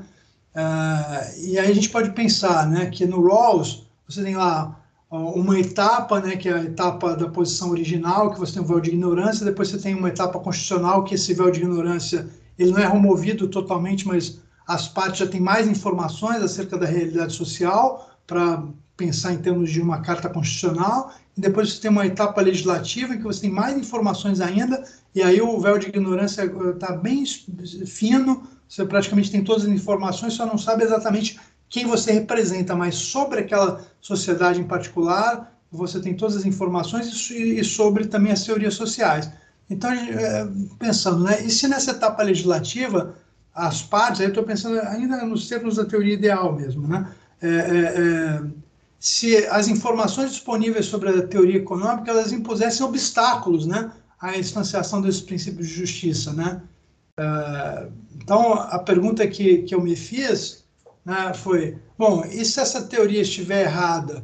Uh, a ciência econômica, então, seria uma espécie de obstáculo epistêmico né, à implantação de instituições de uma democracia dos proprietários né, e suas respectivas políticas públicas?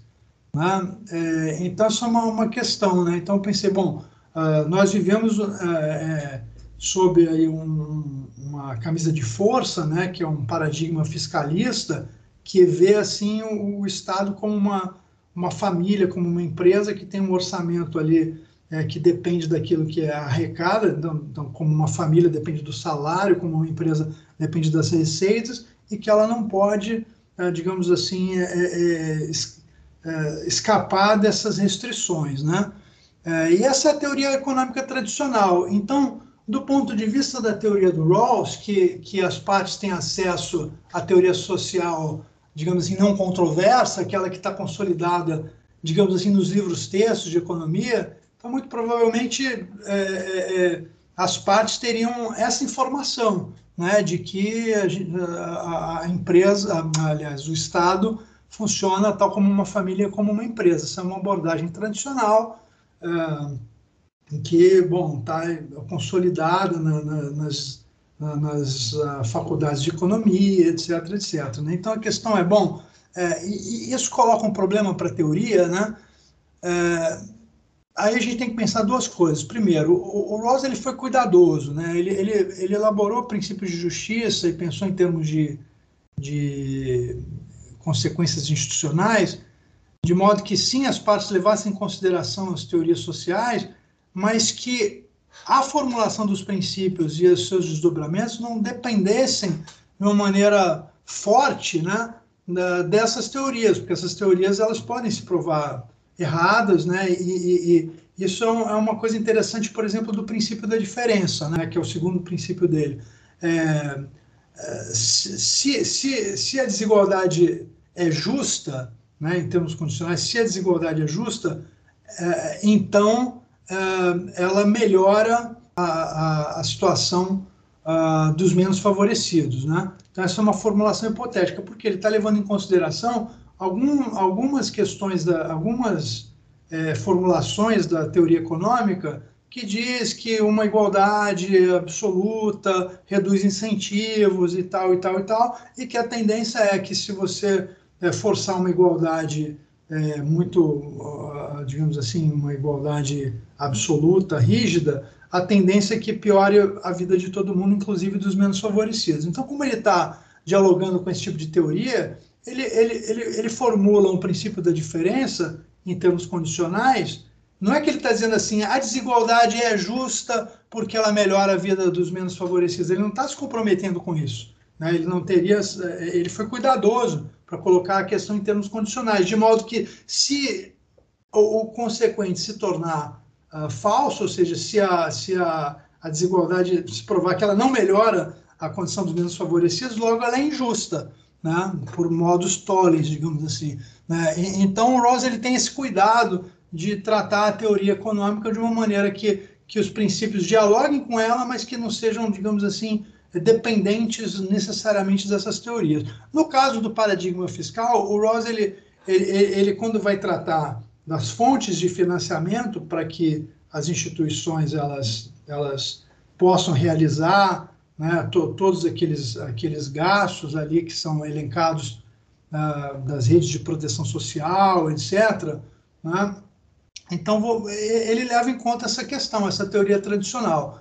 Uh, como aqui ele está ele tá fazendo a suposição menos benéfica, digamos assim, para a teoria dele, né? ou seja, a coisa mais conservadora, digamos assim. Então, se essa teoria se, se provar falsa e que o Estado ele, ele não seja tão, tão amarrado em termos de política fiscal, que ele possa é, gastar mais do que ele arrecada, sem que isso o mundo, sem que para isso o mundo acabe ou que abra-se a caixa de Pandora e aí to, todos os males venham. Então ele está dizendo, bom, eu já estou me garantindo. Se houver uma teoria mais benéfica, um tanto melhor. Né? Então, menos, uh, uh, digamos assim, dificuldade em termos de você é, é, buscar ali uh, uma, uma estrutura tributária que dê conta disso, né? E aí, como é que entra a MMT? Bom, uh, então, para ficar claro, uh, o Rawls não depende da, dessa teoria socioeconômica, mas é claro que se essa teoria fiscalista é, se provar falsa, evidentemente que, que as implicações uh, dos princípios rawlsianos de justiça seriam politicamente mais palatáveis, né? porque eles exigiriam uma carga tribu não exigiriam uma carga tributária tão elevada, etc.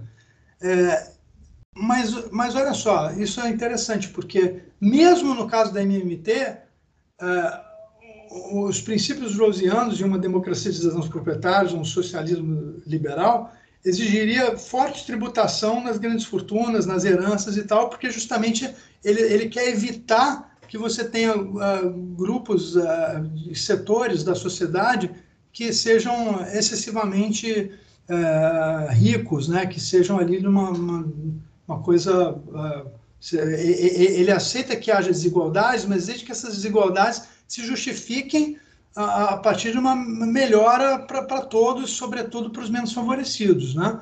Ele não tem nenhum problema em, em, em tributar, em reduzir né, a renda dessas pessoas que são uh, super ricas, exatamente porque no esquema dele, uh, desigualdades excessivas elas destroem o equilíbrio uh, do, do, do, do, sistema que ele está propondo, né? Você começa a ter outras, outras consequências, né? A captura do poder econômico, do, poder político pelo poder econômico, essas coisas que a gente já, já, já apresentou. Então, a questão da, da, da teoria monetária da moeda, ela é muito interessante, porque, porque se, se ela ganhar, digamos assim, a, se elas pa, passar a ser o paradigma né, da teoria social, ela de fato facilita né, a, a, a, argumentação, sobretudo no que diz respeito às redes de proteção, né, é, do, coisas que de fato o Estado uh, precisa, enfim, não é só uma questão de, de tirar renda e riqueza dos, do, do, dos muito ricos, mas é uma questão de, de se financiar, né, de você é, ter gastos públicos, né, com políticas públicas, com, com oferta de, de, de, de bens sociais, com ofertas de, de saúde pública, de educação de qualidade, etc. Né? É, então, esse, esse, digamos assim, é o, é o, é o, é paradigma ah, fiscalista, né? Ah, que está assim no pano de fundo. Mas a teoria monetária moeda, ela dá uma invertida nesse paradigma. Né? Então, ela vai ela vai fazer uma espécie de revolução copernicana, né? Ela vai dizer assim, não, olha só, é, é, é não é uma questão né, de que o Estado primeiro arrecada e depois gasta. Né? Na, na, verdade, ela vai dizer assim, o Estado é, gasta para depois arrecadar. Como, como, ele faz isso? Né? Fala assim, bom, todos os países que têm soberania monetária, e soberania monetária não é só é, quem emite moeda soberana, como os Estados Unidos e tal, né, que é uma moeda conversível que você pode é, é utilizar no mercado internacional. O, o, o, Brasil ele é soberano monetariamente, né? a Austrália é soberana. Né? Nós emitimos a nossa própria moeda, nossa economia não é dolarizada, digamos assim. Então você, o, o governo ele vai lá é, e imprime a sua, a sua própria moeda, etc. Né? Então, os governos, dele, nesse, né, nessa situação, que a MMT descreve, ela é uma teoria descritiva, ela não é uma teoria de políticas públicas, não é uma coisa que você tem que implementar, ela está descrevendo, bom, na verdade, o mundo já funciona assim. Os governos possuem o monopólio legal de emitir suas próprias moedas e não tem necessidade de lastro em mercadoria como ouro ou em outras moedas soberanas, estrangeiras e tal. Né? Se você emite sua própria moeda, você é soberano, né? É, então, dizendo assim, os déficits governamentais, é, eles não são exatamente um problema de restrição, uma restrição autoimposta, né? porque essa ideia de equilibrar orçamento, ela não faz sentido, porque o que deveria ser equilibrado é, é, é a economia, né? como um todo, que tem que ser equilibrado de modo que a, a prosperidade seja amplamente compartilhada e não fique na, é, cada vez mais concentrada na mão de poucos, né? Então, essa abordagem da MMT, é, é, ela, claro, ela tem implicações políticas, porque à medida que, que isso vai virando um consenso macroeconômico, né, é, é, discurso como teto de gastos, espaço fiscal, esse tipo de coisa perde o sentido. Né? Então, então não, não dá mais para você argumentar, como se faz hoje, ah, não tem dinheiro, não pode gastar. Aí a questão é, ah, mas pode gastar à vontade? Não, não é isso também que a MMT propõe. Ela fala assim, essas restrições é, que são autoimpostas por meio de leis de responsabilidade fiscal e teto de gastos, é, é, é elas não são baseadas na, em, uma restrição física. Né? É, elas são, na verdade, uma, uma, uma decisão muito mais política do que amparada na realidade econômica, porque no final do dia que quando, quando os governos gastam, eles simplesmente acreditam ah, na, na, conta de quem ele está pagando e acabou. Né? E quando você tem a crise de 2008, né, que, que, que ah, austeridade, austeridade, austeridade, de repente, da noite para o dia, é, é, é, os governos todos né, estão ali prestando socorro financeiro de, de, de bilhões né, para bancos, para uma série de coisas. Então, cadê a restrição? Ah, não, mas esse recurso foi, foi, foi emprestado, então o, o não tinha dinheiro, de uma hora para outra o Estado conseguiu gente para emprestar quer dizer, o setor privado emprestou para os governos, para os governos emprestar para o setor privado, não faz o menor sentido. A, a, a, hipótese da austeridade fiscal foi falsificada de uma forma, ah, assim, humilhante, né? Uh, e, bom, e a pandemia também é a mesma coisa. Quando surgiu a pandemia, todo mundo ali, austeridade, austeridade, de repente gasta tudo. Então, então na verdade, é, é, essas limitações, que seriam limitações de entrada e saída, elas são falsas, elas são fictícias. Né? É, é, é, elas são decorrentes de uma visão que chama teoria quantitativa da moeda, que foi teorizada por, por Milton Friedman e tal, mas isso vem antes dele. Né?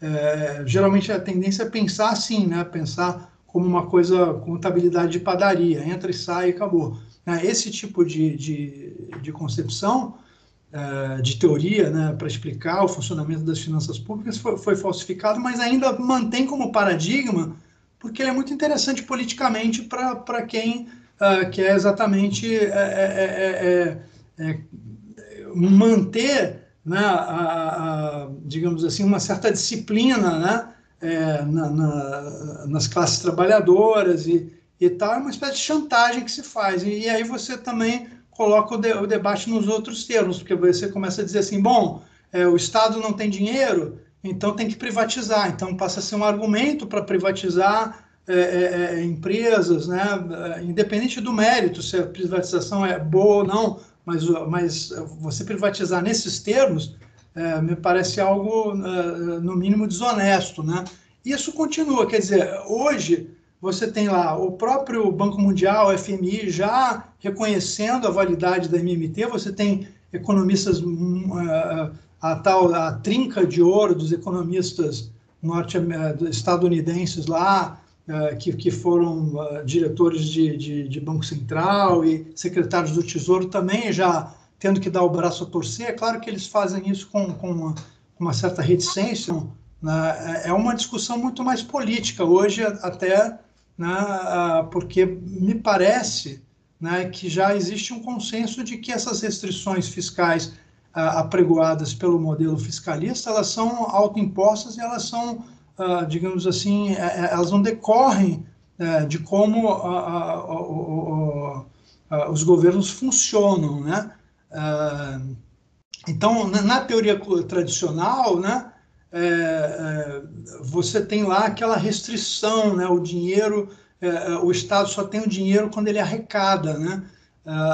então, assim, agora a gente tem que entender o seguinte: a MMT não está dizendo que impostos devem ser abolidos, porque os impostos também têm outras funções. Uma das funções eu já mencionei, que é a de você redistribuir renda e riqueza. Ela também pode ter uma função de, de, de estimular determinadas é, é atividades econômicas a, a, ou desestimular, num, certo sentido, com políticas tributárias, não você, você quer fazer uma política ambiental, então você pode tributar um setor altamente poluente para desestimular aquele setor, ou você pode incentivar um outro setor diminuindo impostos. Então, você ainda continua com, com, com as ferramentas tradicionais de orçamento, de, de, de impostos e tudo isso, só que não para você, para fins, digamos, meramente arrecadatórios.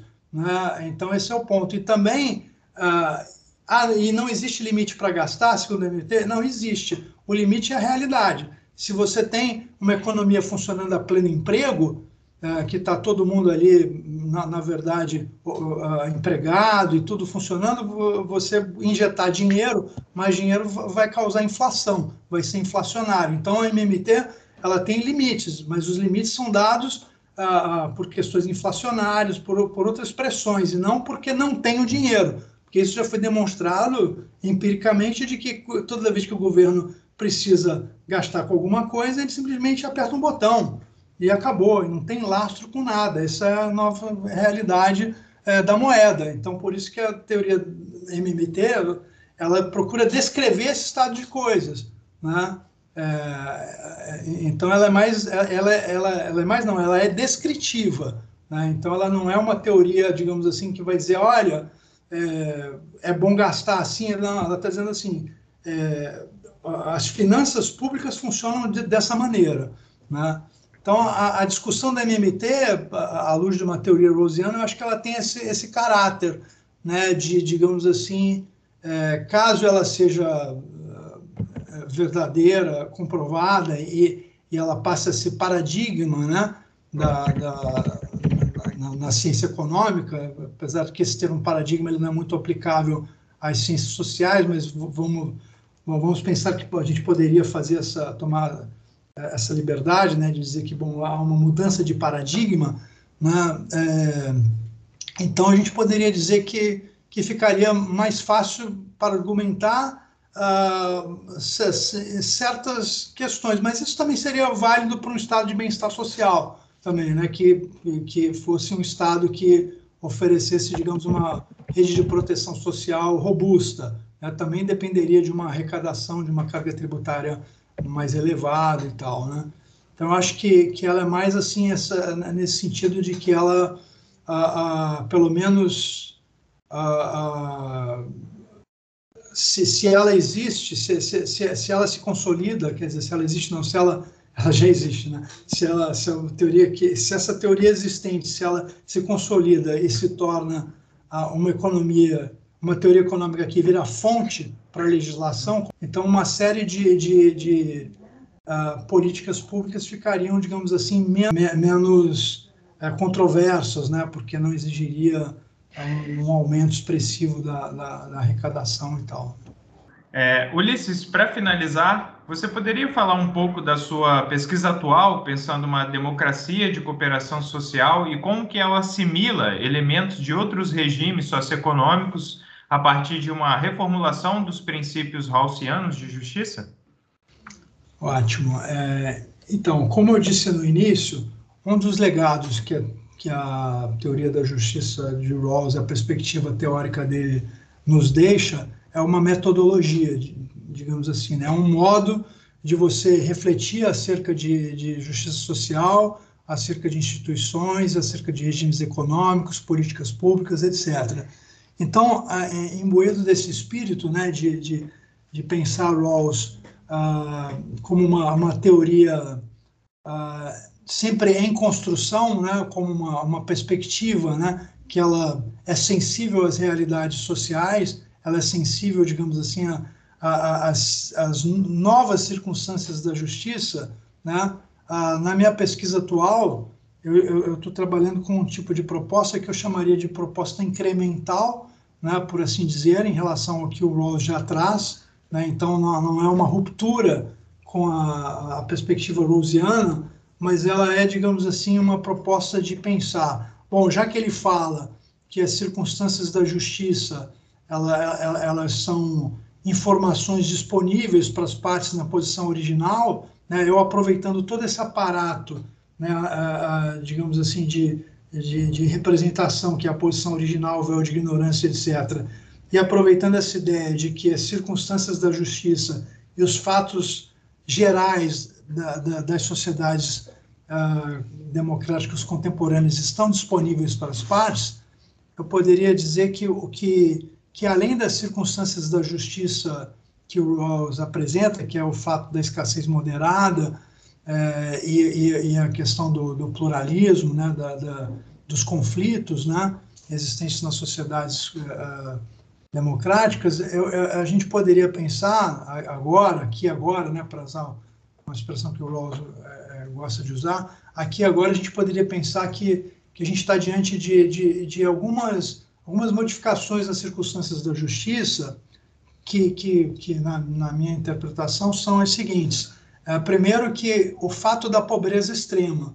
Né? Esse fato da pobreza extrema, é, a gente pode dizer que, que ele tá, que, que ele ocorre mesmo nas sociedades mais afluentes. Né? Se você pegar sociedades ricas, aí, é, é as cidades mais ricas, os, os, Estados Unidos talvez seja o exemplo mais emblemático, você, você tem ali a, a, a existência da, da, pobreza, né? A pobreza, ela, ela está presente mesmo nas sociedades afluentes, né?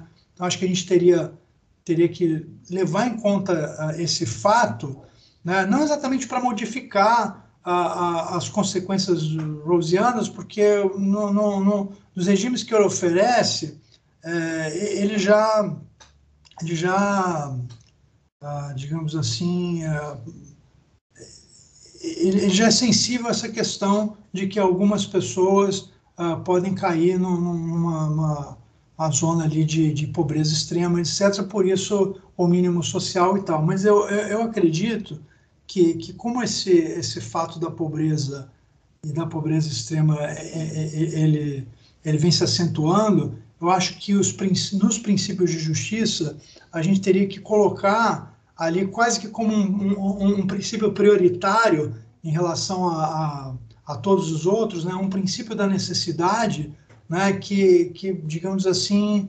uh, uh, tornasse mais, mais efetivo esse combate à pobreza, né? É, é, essa, uh, enfim, algo que explicitasse né, o fato de que uh, esse é um dado né, uh, presente na, na, nossa realidade social. Né? Então, eu, eu, eu, eu colocaria, digamos assim, esse princípio que é um princípio uh, que a gente pode dizer que está implícito no primeiro princípio de Rawls, e ele mesmo admite isso, mas eu sugeriria a explicitação desse princípio, para não deixar dúvida, né, para falar, olha só, a questão da pobreza ela é um problema e ela está presente hoje nas nossas sociedades, até mesmo as mais afluentes. E outro ponto que eu acho que seria uh, importante de, de, de, colocar, a partir da, de, dessas circunstâncias da justiça,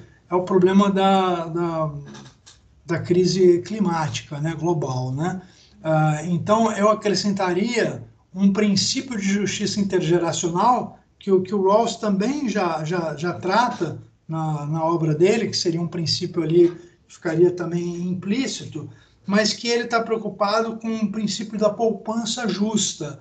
Né? E esse princípio da poupança justa, ele também está ali um pouco relacionado a uma teoria econômica mais tradicional, que defende que para você investir você precisa primeiro poupar. É, mas a tendência é que as teorias ah, ah, econômicas elas estão caminhando para, quer dizer, isso já vem desde Keynes, mas isso é um pêndulo, né? Uma hora isso predomina, depois uh, entra uma, uma, outra teoria que, que substitui, depois volta. Né? Então, desde Keynes a gente já, já tem uh, uma outra concepção uh, segundo a qual a, a, poupança ela não é um pressuposto, ela não é uma condição necessária para o investimento, mas ela é um resultado do investimento. Ou seja, primeiro assim, as sociedades investem e para isso elas são financiadas, elas são uh, o Estado entra como indutor de, de investimento, uh, as instituições financeiras, enfim, elas, elas oferecem condições para que haja um investimento e, a partir do investimento você gera é, é, renda, riqueza e a partir daí você gera poupança. Então isso está um pouco invertido. Então eu, eu jogaria fora essa preocupação do Rawls com a poupança justa, mas, mas salvaria a ideia de, que está por trás desse princípio da poupança justa, que é uma ideia de justiça intergeracional. A poupança justa ela, ela reflete uma preocupação de justiça entre gerações. Né? Mas eu acho que hoje a grande questão de justiça intergeracional não é a da poupança justa, até porque esse é um contexto, é, é, é, uma, é um pressuposto de teoria econômica contestado. Mas o que é incontestável é que a gente vive é, uma situação de emergência climática. Né? Então, eu colocaria como algo que regula todos esses princípios é, uh, bom, uh, todas essas providências aí uh, de, de, de, uma sociedade mais justa, de democracia de cidadãos proprietários e tudo isso, elas têm que, na verdade, ser sempre orientadas por um princípio de justiça intergeracional que seja sensível à, à, à crise climática global. Então, isso é o que eu estou acrescentando, digamos assim, a proposta do Rawls.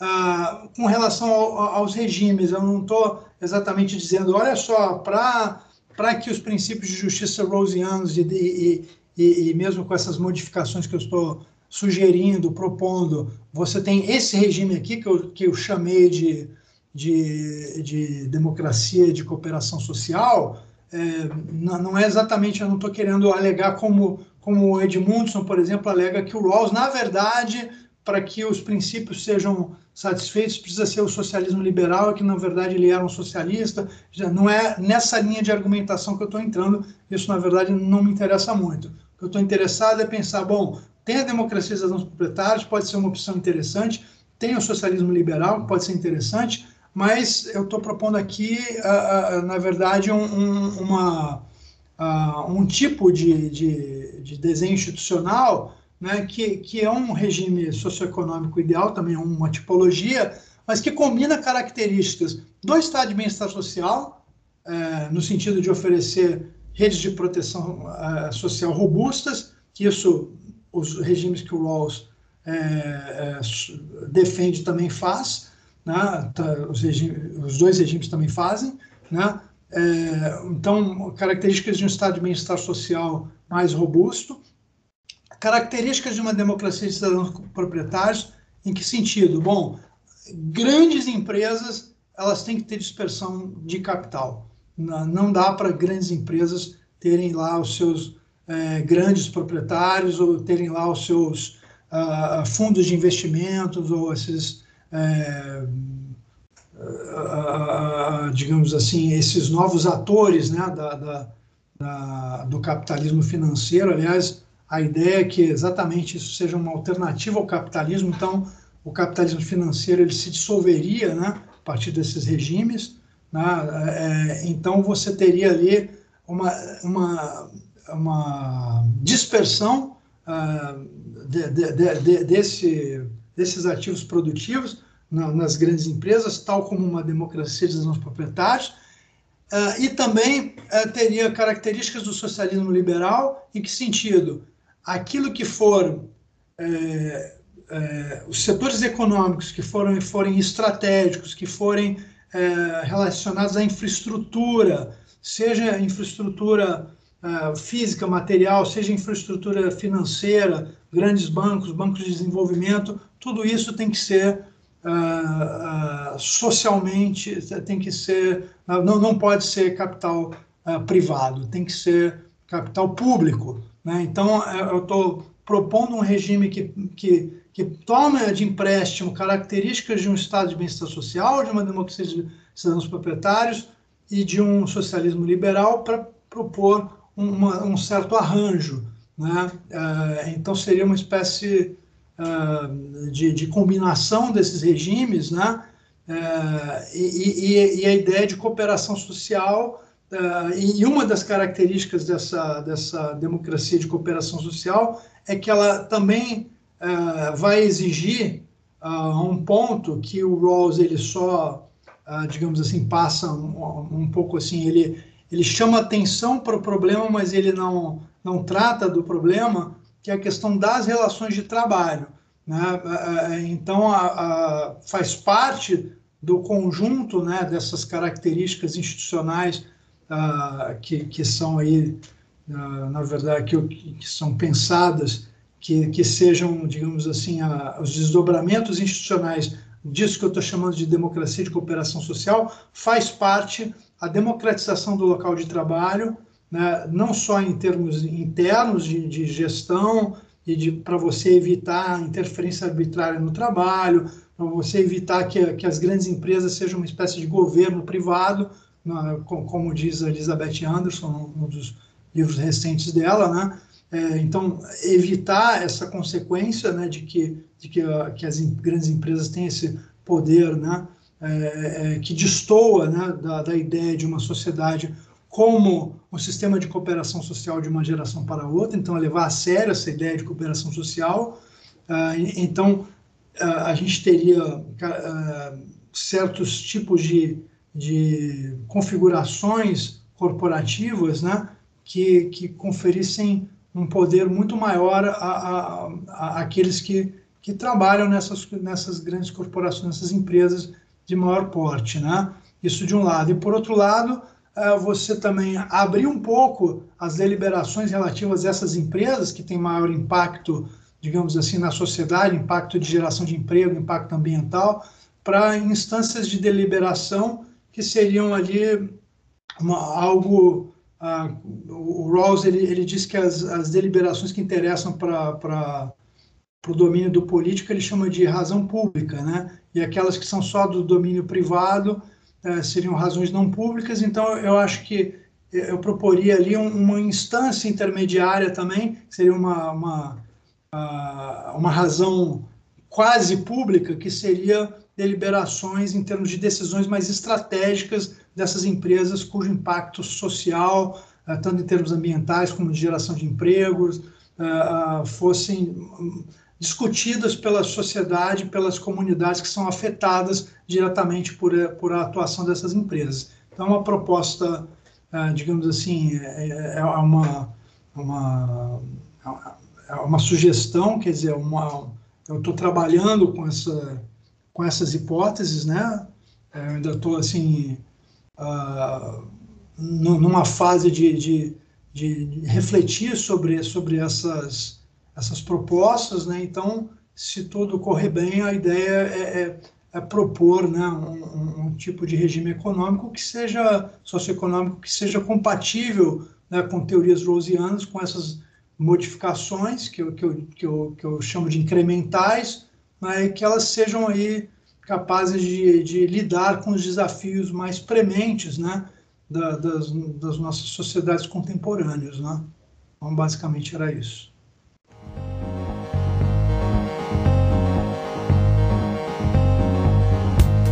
Perfeito, Ulisses. Então agora só nos resta agradecer pela ótima entrevista e agradecemos também a você pela sua audiência.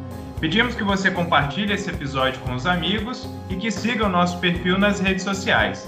Nós estamos no Instagram, Twitter e YouTube e por meio das nossas redes sociais você ficará por dentro de todas as nossas atividades e eventos. E claro, continue acompanhando os próximos episódios do podcast do PPGLM.